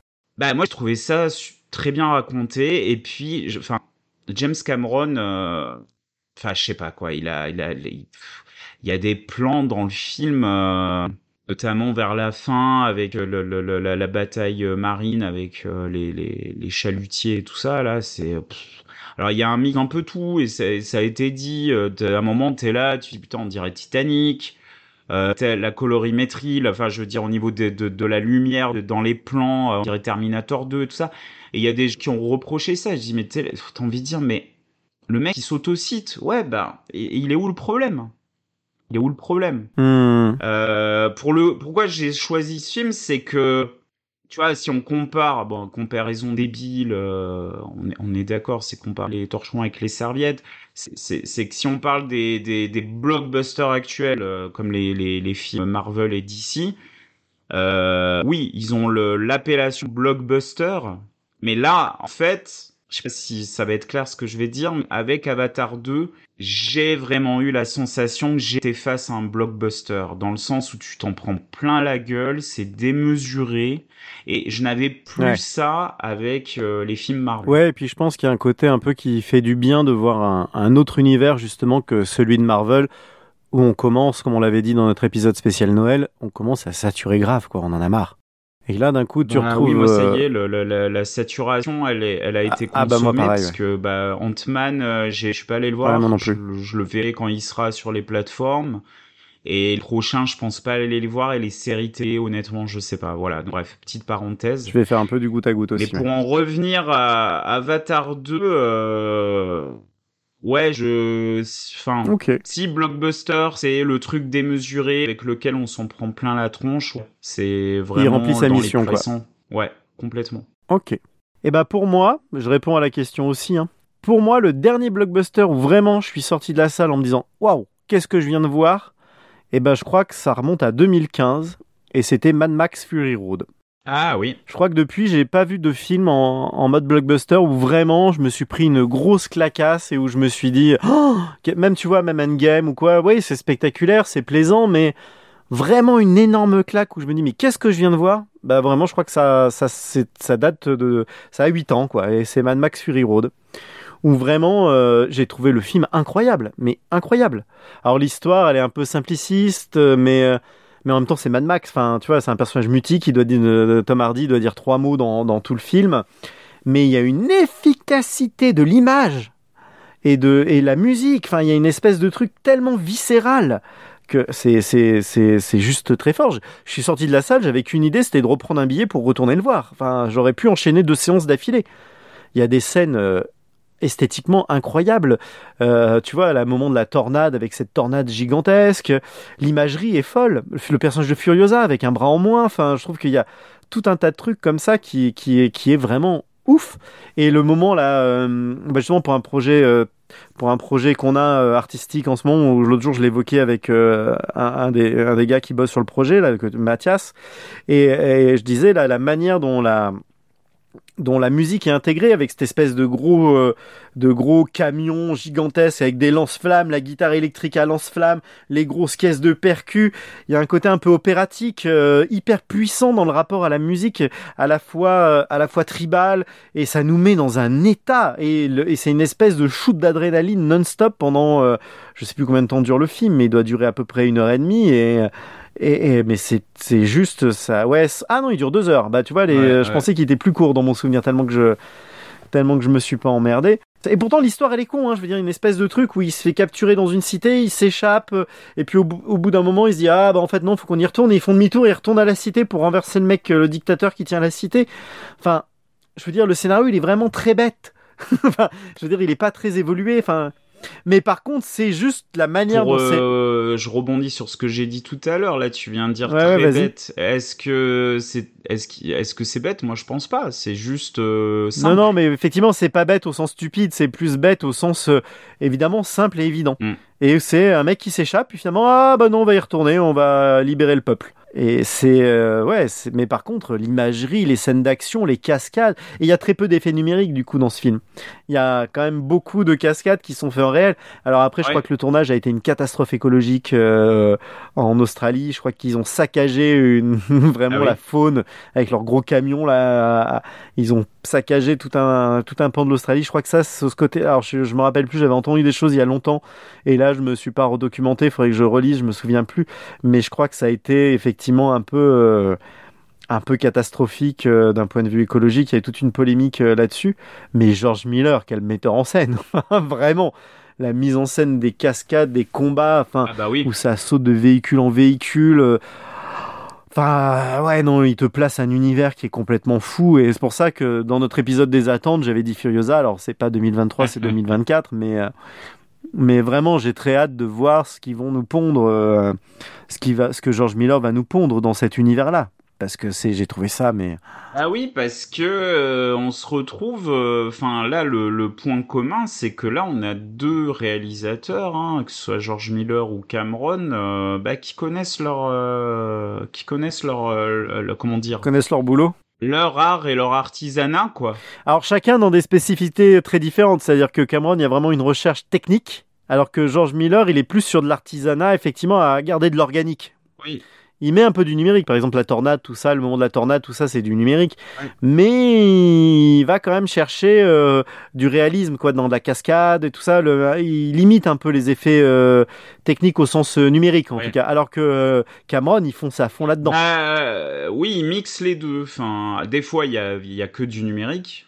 Euh, là, on parle vraiment d'Avatar, hein, parce que bon, moi, quand je pense à Cameron, Oui, oui. euh, En même temps, Avatar, c'est le seul truc qu'il a fait en 20 oui, ans. oui. Enfin, bien sûr, Avatar on 1 est et Avatar d'accord. 2. Mais euh, C'est sa recherche, en tout cas, des 20 dernières années. Quoi. ouais, mais quand tu prends d'autres produits où il y a que du numérique ou beaucoup numérique, comme encore une fois les Marvel et tout ça, euh, là, là, là, là, t'as un réalisateur, quoi. Donc, euh, il, Oui, oui, tout à fait. Il sait utiliser la technologie, il sait euh, mettre en scène, il sait narrer la chose, si tu veux. Oui, oui, oui. Ah non, mais quand je disais qu'il et- cherchait dans la technologie, c'était pas pour dire qu'il savait pas faire la narration et tout ça. hein. Mais c'était juste dans un domaine de recherche, en fait. Enfin, tu vois, où, Oui, oui, oui. où et, et Cameron cherche la nouveauté technologique, alors que Miller euh, va plus euh, chercher vraiment euh, de, de l'organique. Oui, oui, oui, il est plus dans de l'organique et un, et un certain classicisme. Mais que, et au final, et c'est pareil, tu vois, ce, ce terme de, c'est classique, ce classicisme, ce que, ce qu'on, on, on, on appose souvent, par exemple, à Clint Eastwood dans ses films. Oui, oui. C'est, il y a toujours un peu une petite notion péjorative, tu vois. Hmm. Eh ben moi là, euh, je trouve euh, que ce soit là le entre guillemets hein, le classicisme de Miller ou Ah, mais pour moi, Miller, il est pas classique. Sa mise en scène, elle est pas du tout classique à Miller. Au contraire, je trouve que sa mise en scène est très moderne. non alors je te parle de je parle du scénario, Ah oui, je te d'accord, parle du pardon. scénario aussi. Parce que à ce niveau-là, mais euh, ce et pareil pour euh, Cameron avec Avatar 2, ouais quand même le scénario il est simple, c'est classique, euh, avec ce truc quand même, et c'est euh, Pocahontas dans l'espace, ouais bon. Euh, eh ben, euh, bah pour moi c'est pas un problème quoi. Au Hmm. contraire, c'est bien raconté donc. euh, Ouais, ouais. Mais effectivement, là, moi, le, moi, euh, Fury Road, malheureusement, je l'avais loupé au ciné, donc je l'ai, je l'ai vu uniquement, bah, je l'ai vu à la, à la télé, quoi. Ouais. Ah, je pense que l'effet est pas tout à fait le même. Ouais, le fait est pas le même, mais si un jour il est, il est di- rediffusé au ciné, effectivement, c'est, vraiment le, pour le coup, un film qu'il faut voir au ciné, quoi. ouais. Alors après, moi, j'ai pas vu son dernier à George Miller, la 3000 ans à t'attendre. Ça, euh, j'ai pas vu. Mais il paraît que c'est pas si ouf que ça. Bon, faudrait quand même que je le vois. Je suis assez curieux. Ça dépend. C'est, moi, je l'ai pas vu mais de ce que j'ai entendu, euh, c'est clivé. Il y en a qui adorent, il y en a qui Ouais. détestent. Mais en tout cas, je partagé, pense que euh, ça doit être intéressant. J'ai envie de le voir, tu vois. Mais là, je suis sur la filmographie de Miller. C'est vrai qu'il a pas fait énormément de films, quoi. Il y en a combien? Attends, il y en a 1, 2, 3, 4, 5, 6, 7, 8, 9, 10, 11, Oui. 12. 12 films. Enfin, 11 sorties, et puis ils ont mis Furiosa, donc ça fera 12 avec Furiosa. Mais il y a quand même des choses euh, assez folles. C'est quand même lui qui a fait Babe 2. et le dessin animé Happy, les deux. qui est vachement, Ouais, ouais, qui est vachement bien. Ouais, hein. ouais, je sais bien, mais je veux Babe dire, c'est 2, quand même un euh, sacré, un univers euh, très différent, quoi. Et puis les deux dessins Ah ouais. animés en images de synthèse que sont Happy Feet, où c'est des histoires de pingouins, quoi. Qui est très, de pingouins qui Mais dansent. Happy Feet, c'est Happy Feet, c'est vachement bien. Oui, mais j'ai pas dit le contraire. Mais je veux dire, c'est juste le mec, il te passe de, de, de Mad Max, euh, Ouais. des, sorcières, des sorcières d'It's Week euh, à, Babe et Happy Feet, quoi. c'est Ouais, assez rigolo, quoi. Il est, il est assez, euh, ouais. Éclectique, on va dire, dans ses goûts et ses choix. Mmh, ouais, ouais. Mais, euh, mais non, mais c'est un mec vraiment. Enfin, moi, je trouve très intéressant. Et vraiment, et Mad Max, oui, je pense c'est ma dernière très grosse claque de cinéma. Enfin, en blockbuster. Parce qu'après, j'ai pris d'autres Mm. claques de cinéma, mais euh, vraiment en blockbuster, euh, je pense c'est le dernier truc qui m'est vraiment, vraiment, vraiment marqué. Mais voilà, écoute, très bien. Et ben, je crois qu'on peut reprendre euh, nos recommandations. Et en fait, du coup, vu que tu as changé ce que tu avais prévu de faire, je sais pas de quoi tu as envie de parler maintenant. Alors, de Sébastien, de quoi vas-tu nous parler? Alors, je vais parler d'un film euh, que j'ai vu euh, il y a pas longtemps, qui est sorti en 2022, que j'ai adoré. C'est euh, Pacifiction, Un film réalisé par film d'Albert Serra. Ah. Pacifiction, tourment dans les îles. Vous êtes conscient que pour le moment, ce ne sont que des rumeurs. Moi, je n'ai pas la moindre information euh, concrète. Je n'ai aucune certitude. Regardez comme elle est belle, notre île. Regarde ça Oh mon Dieu, Il y a le haut commissaire qui est là, ouais. ça fait des sensations, ça me change. On va pas revenir en 95 et puis on se prend euh, des essais nucléaires chez nous. Je parle avec un représentant de l'État. Moi, je ne suis pas dans les magouilles. hein. Moi, j'essaye de, de m'occuper du peuple le mieux possible.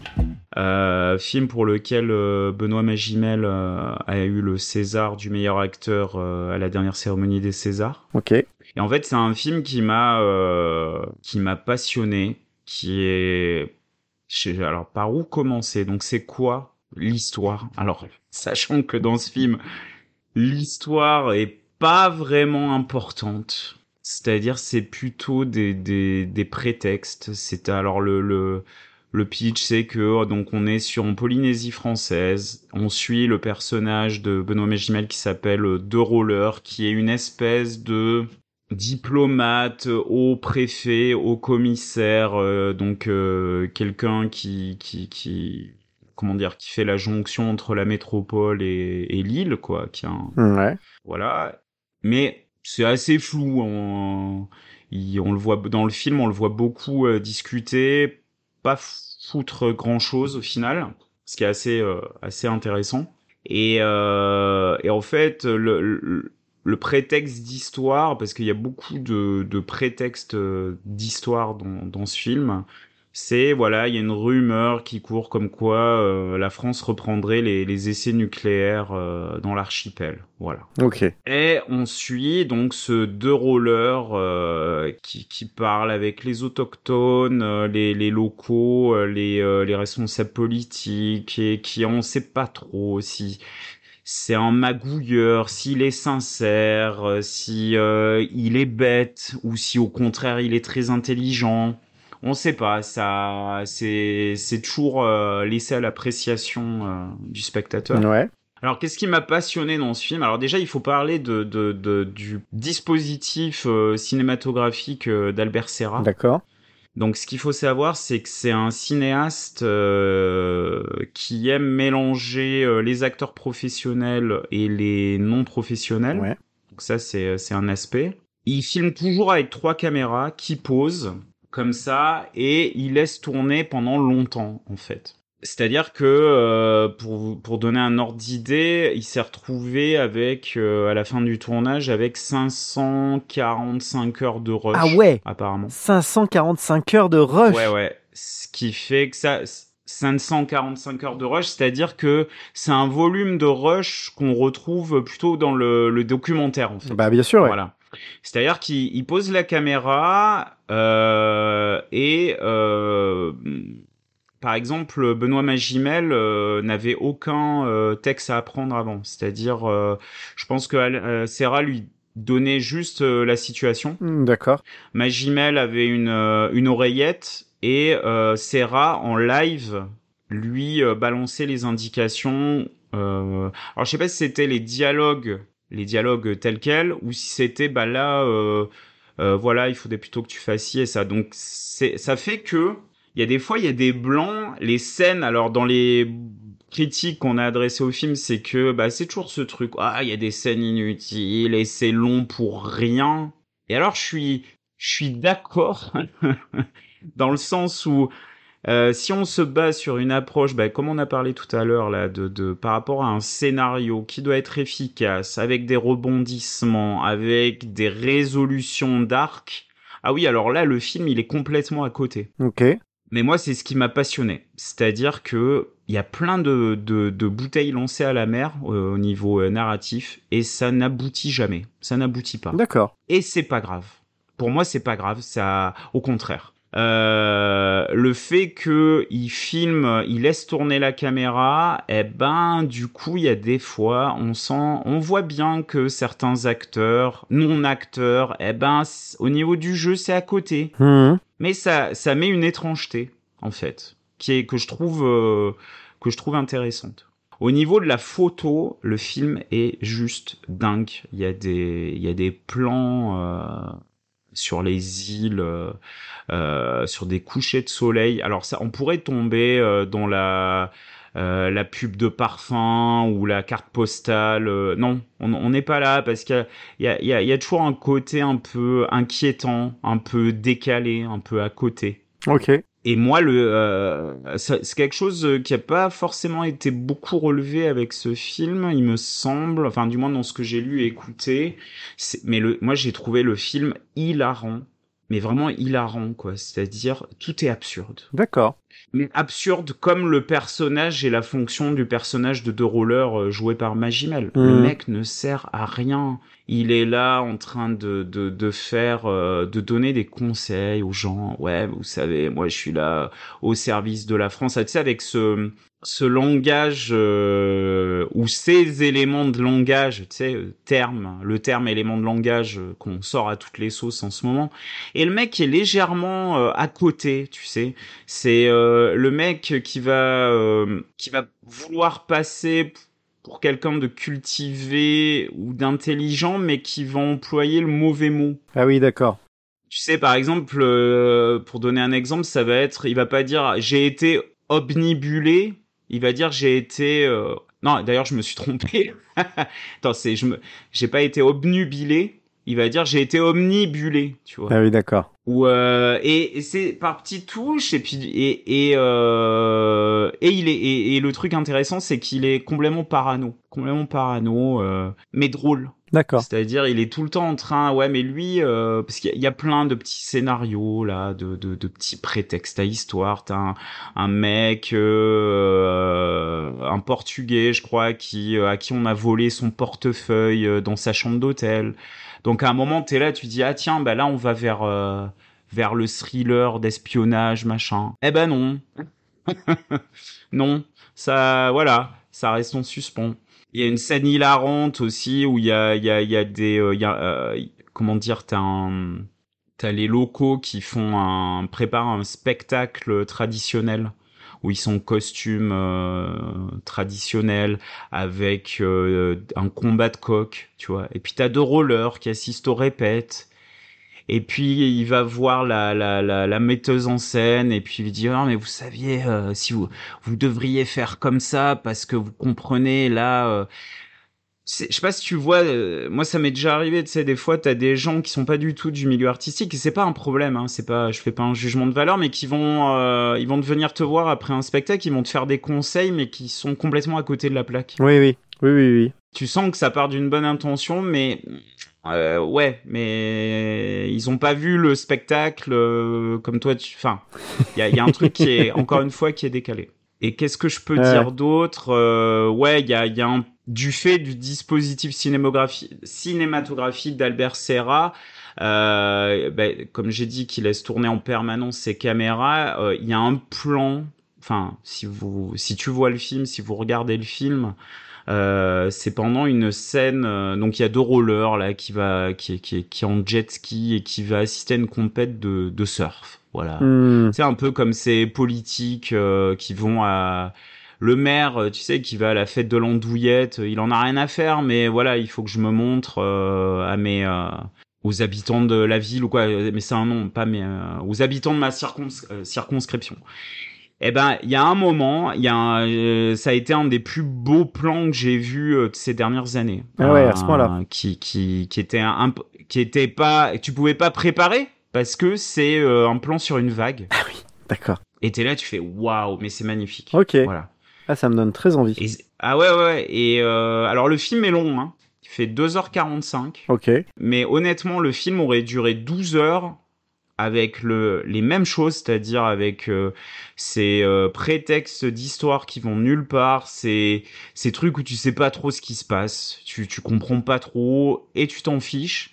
Euh, mais j'étais fa- j'ai été fasciné. À quand une version longue de 545 heures? Bah écoute, euh, si c'est dans le mail, mais non, parce que 545 heures, bien sûr, il y a du déchet, mais mais euh, une version de de, Oui, de non, c'est une 24 blague. heures, euh, je le regarde sans hésiter parce que c'est tellement unique et et, et tellement euh, en dehors de tous les canons actuels que j'ai trouvé ça fascinant. Ah ouais. Enfin vraiment. Ah, ça donne très envie. Hein. Et euh, et et il y a ce truc aussi où où un plan se termine et tu sais euh, jamais ce qu'il va y avoir, euh, ce que va être le plan d'après. Ok.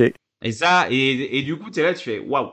Qu'est-ce que qu'est-ce qui se passe? Ok. C'est vrai, ça a l'air un peu euh, expérimental. par exemple, hein? Je dis, ça a l'air assez expérimental en fait, comme procédé narratif, euh, enfin, et surtout processus filmique. euh, Il y a l'air d'avoir un truc quand même un peu de l'ordre euh, de l'expérimentation où tu sens qu'en fait l'histoire s'est créée aussi, je pense, enfin l'histoire, je sais pas si on peut parler vraiment d'histoire, pardon, d'histoire, mais il y a un- de ce que tu m'en dis, moi j'ai pas vu le film, hein, mais de ce que j'en comprends, mais j'ai l'impression que du fait du volume aussi de rush et tout ça, euh, c'est presque un film de salle de montage du coup. Euh, Alors ça, je peut-être, je ne sais pas. Oui, oui, le bah bien sûr, le il y a un énorme travail de montage parce qu'avec tout euh, sur 545 heures, euh, t'en extrais 2h45, effectivement. Oui, et puis j'ai l'impression que dans le travail, ça s'est fait quand même beaucoup à partir d'improvisation, Oui, d'improvisation dirigée. oui, improvisation dirigée, de canevas. euh, Mais comme tu dis, il n'y a pas de script. Ils avaient, ils avaient pas de script, donc peut-être que Mm. le réalisateur lui avait ses, ses canevas, ses machins, ses trucs où il savait où il allait. Mais en même temps, je pense qu'il devait vachement, re- vu que c'était Mm. à l'oreillette, c'est pour pouvoir réagir en direct. Donc j'imagine que il devait être euh, vachement attentif à ce qui se passe et ta, il y a une idée qui lui vient et boum, vachement réactif Oui. par rapport aux improvisations et tout ça. Et, euh, et du coup, effectivement, je pense que il a dû, enfin, je sais pas. Après, il faudrait l'interviewer lui. Moi, j'ai pas, je connais, j'ai pas vu le film et je connais pas son travail à ce monsieur. Donc, euh, je fais que de la supputation par rapport à ce que tu me m'en dis. Mais, euh, mais j'ai l'impression qu'effectivement, le film s'est écrit un peu.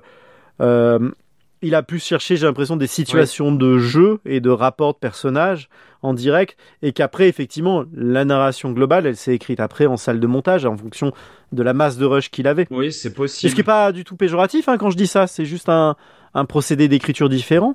Ça peut être très chouette. Hein. Mulholland Drive est un film de salle de montage. Hmm.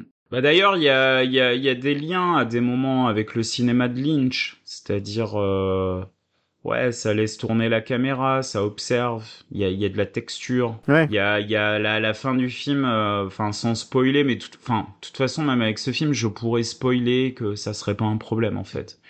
Mais t'as, Oui, ça repose pas là-dessus. t'as un, euh, un climax avorté en fait. D'accord. T'as tout un truc qui se met en place et t'es là et tu dis ouais et là euh, ça va déboucher, on va avoir euh, le fin mot sur euh, l'histoire et savoir si ces personnages y font vraiment ce qu'on nous a fait croire qu'ils devaient faire ou allaient faire.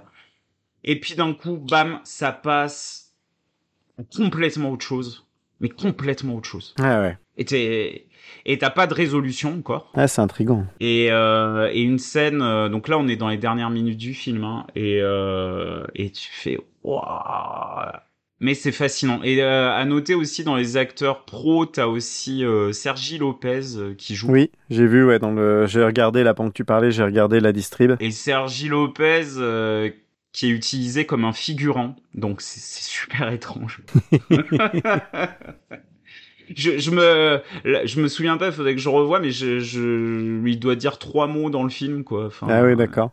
Petite silhouette. Et il est là, il traîne, il traîne dans le cadre et il, il dit pas grand chose, mais par contre il a, il a une présence, un, voilà, il, il évoque beaucoup de choses. Enfin, il- Ouais. C'est pas parce qu'il dit rien et qu'il fait pas grand chose qu'il n'existe pas euh, dans le film. hein. Ouais, et puis moi, Sergi Lopez, c'est un acteur que j'aime bien et ça fait longtemps que je l'ai pas vu dans un long métrage, donc ça m'intrigue aussi. J'aimerais bien, ça me donne envie, ouais. Mm, mm. Très bien, écoute, euh, Que, super. non, après au niveau réception critique, euh, bah euh, j'ai lu des trucs très drôles, mais que je peux comprendre en fait, mais qui, qui à mon sens sont faux, mais que c'est le prototype typique du film euh, français. Alors film français. Le, le, le réalisateur est catalan, c'est une multiproduction, machin. Donc après, est-ce que film français parce qu'on parle en français? Et d'ailleurs, on ne parle pas qu'en français parce qu'à un moment, il parle euh, en, je sais pas quel est le dialecte euh, local, mais euh, à des moments, c'est pris en compte dans toute une scène de dialogue et c'est pas sous-titré, donc tu te débrouilles. Oui, parce que ça se passe à Tahiti, c'est ça? C'est Tahiti, ouais, ouais. Ouais. C'est quoi du, c'est quoi du tahitien? Et, et, et, on, voilà, ce truc du oui, c'est le film, le prototype du film français intellectuel, euh, qui n'a rien à raconter, qui est euh, ne dépensez pas euh, 10 balles pour perdre 2h45 de votre vie. je peux comprendre, mais je suis tout à fait, euh, je suis pas du tout d'accord avec ça. C'est assez passionnant ce qu'on voit à l'image. Ok, très bien. Eh ben écoute, merci, ça me donne très envie. Je pense que je vais essayer de, je vais dès qu'il sera trouvable en VOD, je pense que je vais me le louer. Ça me donne très envie. Je l'ai loupé au ciné, mais ça me donne très envie. Euh, bah écoute, merci Seb. Et alors donc, euh, dans une notion, dans un souci d'équilibre entre yin et yang, après le, le, yin euh, de l'intelligence que tu viens de, dont tu viens de nous faire part, on va aller dans le yang du spectacle jouissif et complètement décérébré avec un film Netflix qui est sorti il y a quelques années où j'étais passé complètement à côté. Je crois qu'il date de, de 2021. Et ce film, c'est Kate.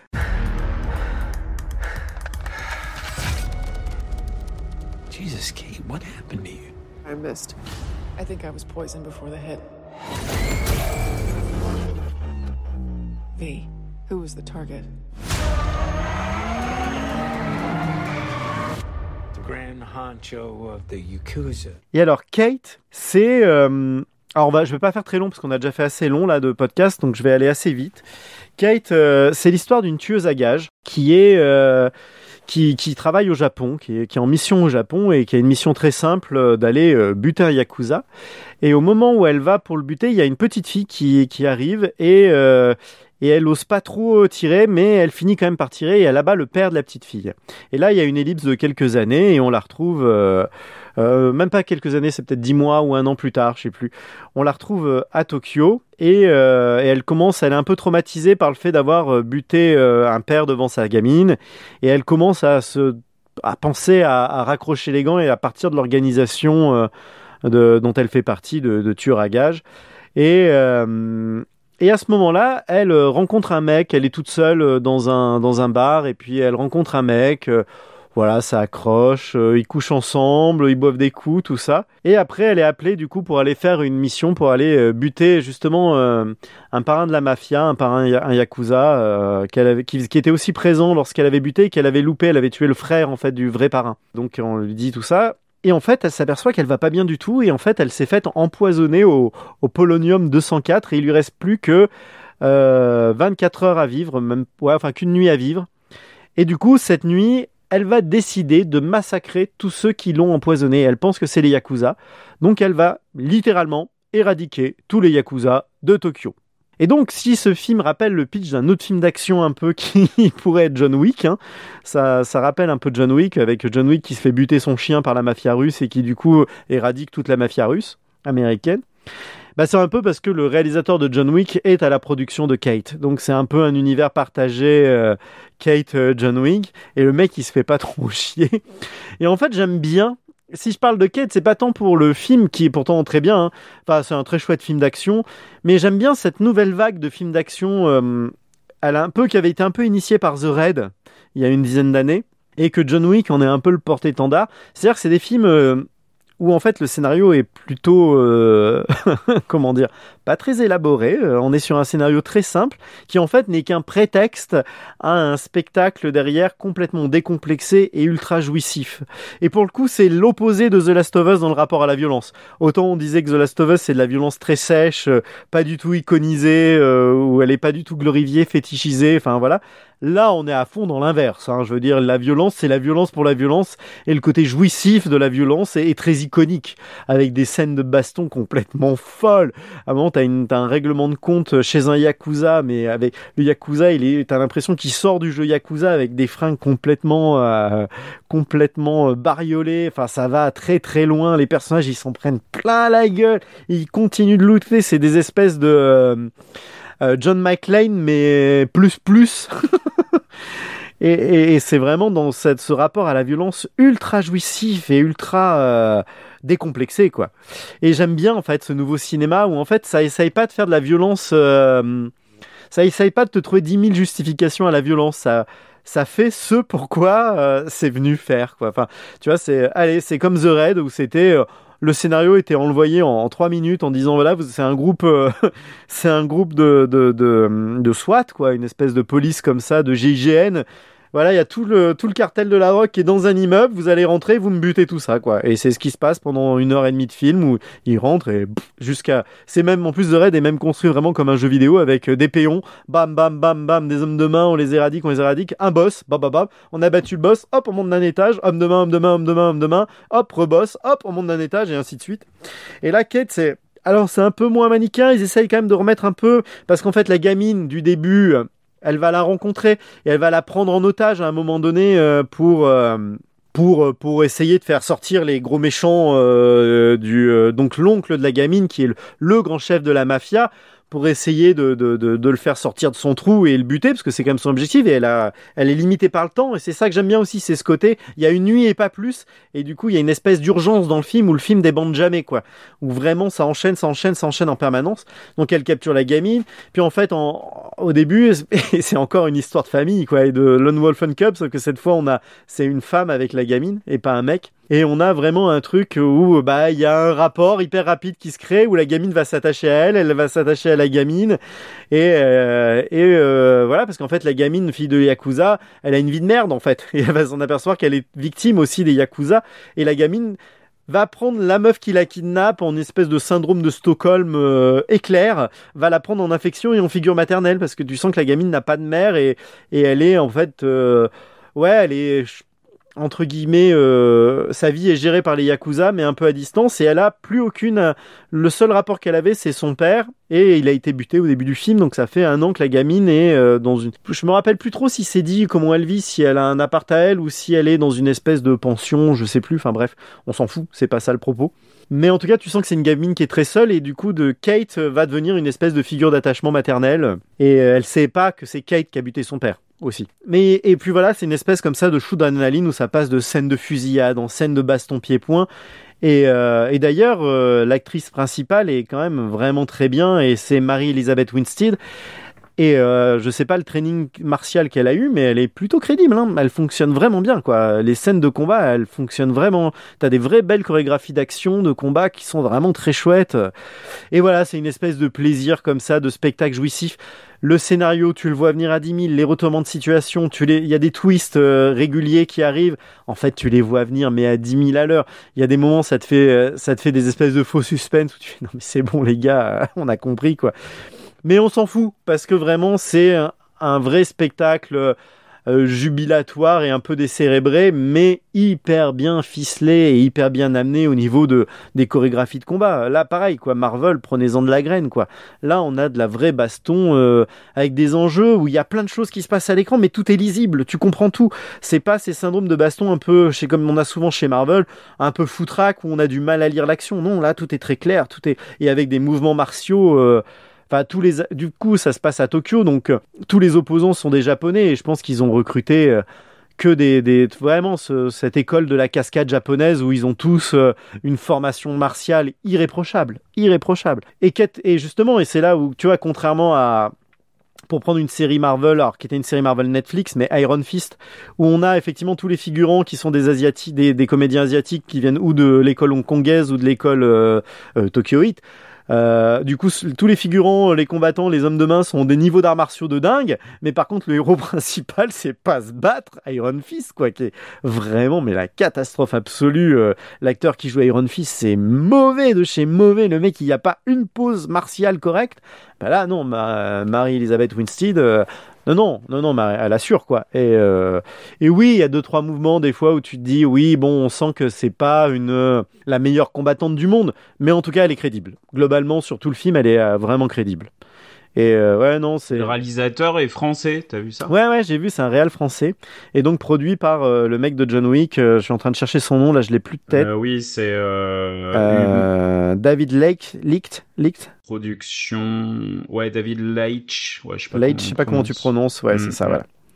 Qui est un ancien cascadeur et du coup, euh, et je crois que c'est aussi lui qui produit euh, Tyler Reck Ouais, sur Netflix aussi. Et tu vois, ouais, je trouve qu'il y a vraiment une parenté, tu vois. Non. Alors après, t'as des films vraiment. Bon, bah, John Wick, c'est la, la quadrilogie avec le quatrième qui vient de sortir, et que je suis pas encore allé voir, mais que j'ai très envie d'aller voir. Ouais. Il y a la quadrilogie John Wick avec euh, le spin-off Mister Nobody. Ouais. Et puis après, t'as Tyler Rake et Kate, qui sont des productions Netflix, qui ne sont, je pense pas que ça soit rattaché dans un univers partagé, John Wick, euh, Mr. Nobody.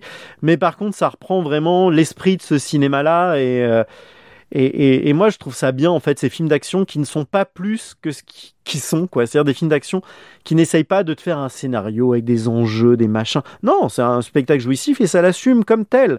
Et moi, ça me va bien quand un film, il s'assume comme ça. Mm, mm, On n'essaye pas de me faire croire que le film est plus intelligent que ce qu'il est. Parce que souvent, quand on essaye de faire des films d'action qui se veulent plus intelligents que ce qu'ils sont, en fait, non, ils sont plus bêtes que ce qu'ils pensent. alors que là, ça, Oui, c'est vrai. tu ouais. vois, alors que là, ça assume complètement son statut de gros actionneur débridé et ça le fait bien. Et pourtant, c'est un film qui a pas des très bonnes notes. J'ai vu sur Rotten Tomatoes, euh, je crois qu'il se tape un 41% d'avis de satisfaction, tu vois. Ouais. C'est pas énorme et je suis un peu surpris parce que moi, je... alors après, est-ce que c'est pas un petit euh, shitstorm de, de, de spectateurs euh, qui attendaient un film d'action et quand c'est une nana l'héroïne, ils ont, ils peuvent pas s'empêcher de critiquer, de vieux réac, euh, je sais pas. Ouais, bah alors là. Non, non, je suis pute, hein, je sais pas, tu vois, j'en sais rien du tout. Mm, mm, mm. Mais, euh, mais en tout cas, moi j'ai passé un. C'est pas le film du siècle, on est bien d'accord. Mais c'était un. Tu vois, après une grosse journée de boulot, un petit film d'action pour se détendre avant d'aller dormir et d'enchaîner sur un, sur un truc un peu plus. euh, voilà, un truc de boulot, tu vois. Je me dis, euh, ouais, non, ça m'a fait du bien, quoi. C'était une vraie bonne récréation, quoi. Une, un espèce de petit bonbon très jouissif et, et très plaisant, quoi. Voilà. Ouais. Ouais, Je suis allé assez vite parce qu'il n'y a pas forcément besoin de détailler plus. Mm. On va pas besoin c'est un film où il n'y a pas besoin de suranalyser les choses, je pense. Mais euh, mais voilà, si vous avez envie d'un bon film d'action euh, pour vous détendre le soir euh, avec des scènes de combat, des jolies scènes de combat avec des bonnes chorégraphies d'arts martiaux. Et bah Kate, foncez, foncez si vous l'avez pas vu, ça vaut le coup. C'est un petit film un peu méconnu et qui vaut, voilà, qui est pas prétentieux. C'est un film pas prétentieux. C'est ce que c'est, c'est pas plus. Mais voilà. Bien. Moi, j'ai passé un très très bon moment. Ok, Bah écoute, c'est bien, je pense qu'on peut s'arrêter là pour cette fois. ça marche. Merci beaucoup. Je sais pas si on va enregistrer un autre épisode avant notre épisode spécial avec un invité de marque, qu'on va pas dire tout de suite, mais juste je, le- je le cite qu'on va avoir un invité de marque pour teaser un peu le truc. Ouais. Euh, je sais pas si on aura un épisode entre les deux ou pas, ça va dépendre un peu de nos plannings pro. Mais, euh, mais en tout cas, on va essayer de se, re- on va essayer quand même de garder un rythme d'au moins un épisode par mois. Oui. Et de temps en temps, de temps en temps, il y en aura deux, de temps en temps, il y en aura qu'un seul, en fonction un peu de nos plannings professionnels. Mais au moins un épisode par mois. On va essayer de tenir ça. Et puis voilà, au mois de mai, je pense qu'on aura un, un invité euh, un peu prestigieux pour une fois avec nous, qui sort de nos réseaux euh, habituels. Oui. Connaissant le Zozio, euh, je pense que ça va être assez passionnant et intéressant. Ouais, Ça risque de partir dans tous les sens. ouais, ouais. Ça risque d'être, euh, bah, ça va être un épisode très différent, je pense, de ce qu'on fait habituellement. Euh, on verra. C'est la surprise. Mais voilà, c'est aussi ça. Et sinon, moi, j'ai une suggestion, Thibaut, pour le prochain épisode. Vas-y, dis-moi. Ça sera un épisode euh, sur un truc que t'as vu, je crois. Ça serait sur la saison 3 de Twin Peaks. Tu crois vraiment que je vais avoir le temps là de m'enquiller? Ça fait déjà six mois que j'essaye de trouver le temps de me les regarder et j'ai à peine le temps, tu vois. de- parce que c'est quand même pas, c'est pas non plus une série que tu regardes le soir comme ça vite fait avant de t'endormir, quoi, tu vois. Donc euh, j'ai envie de les regarder bien. Et là, vu la période de boulot qui s'annonce pour moi, Ah, mais je, fais- oui, j'ai bien compris que c'était du troll, ouais.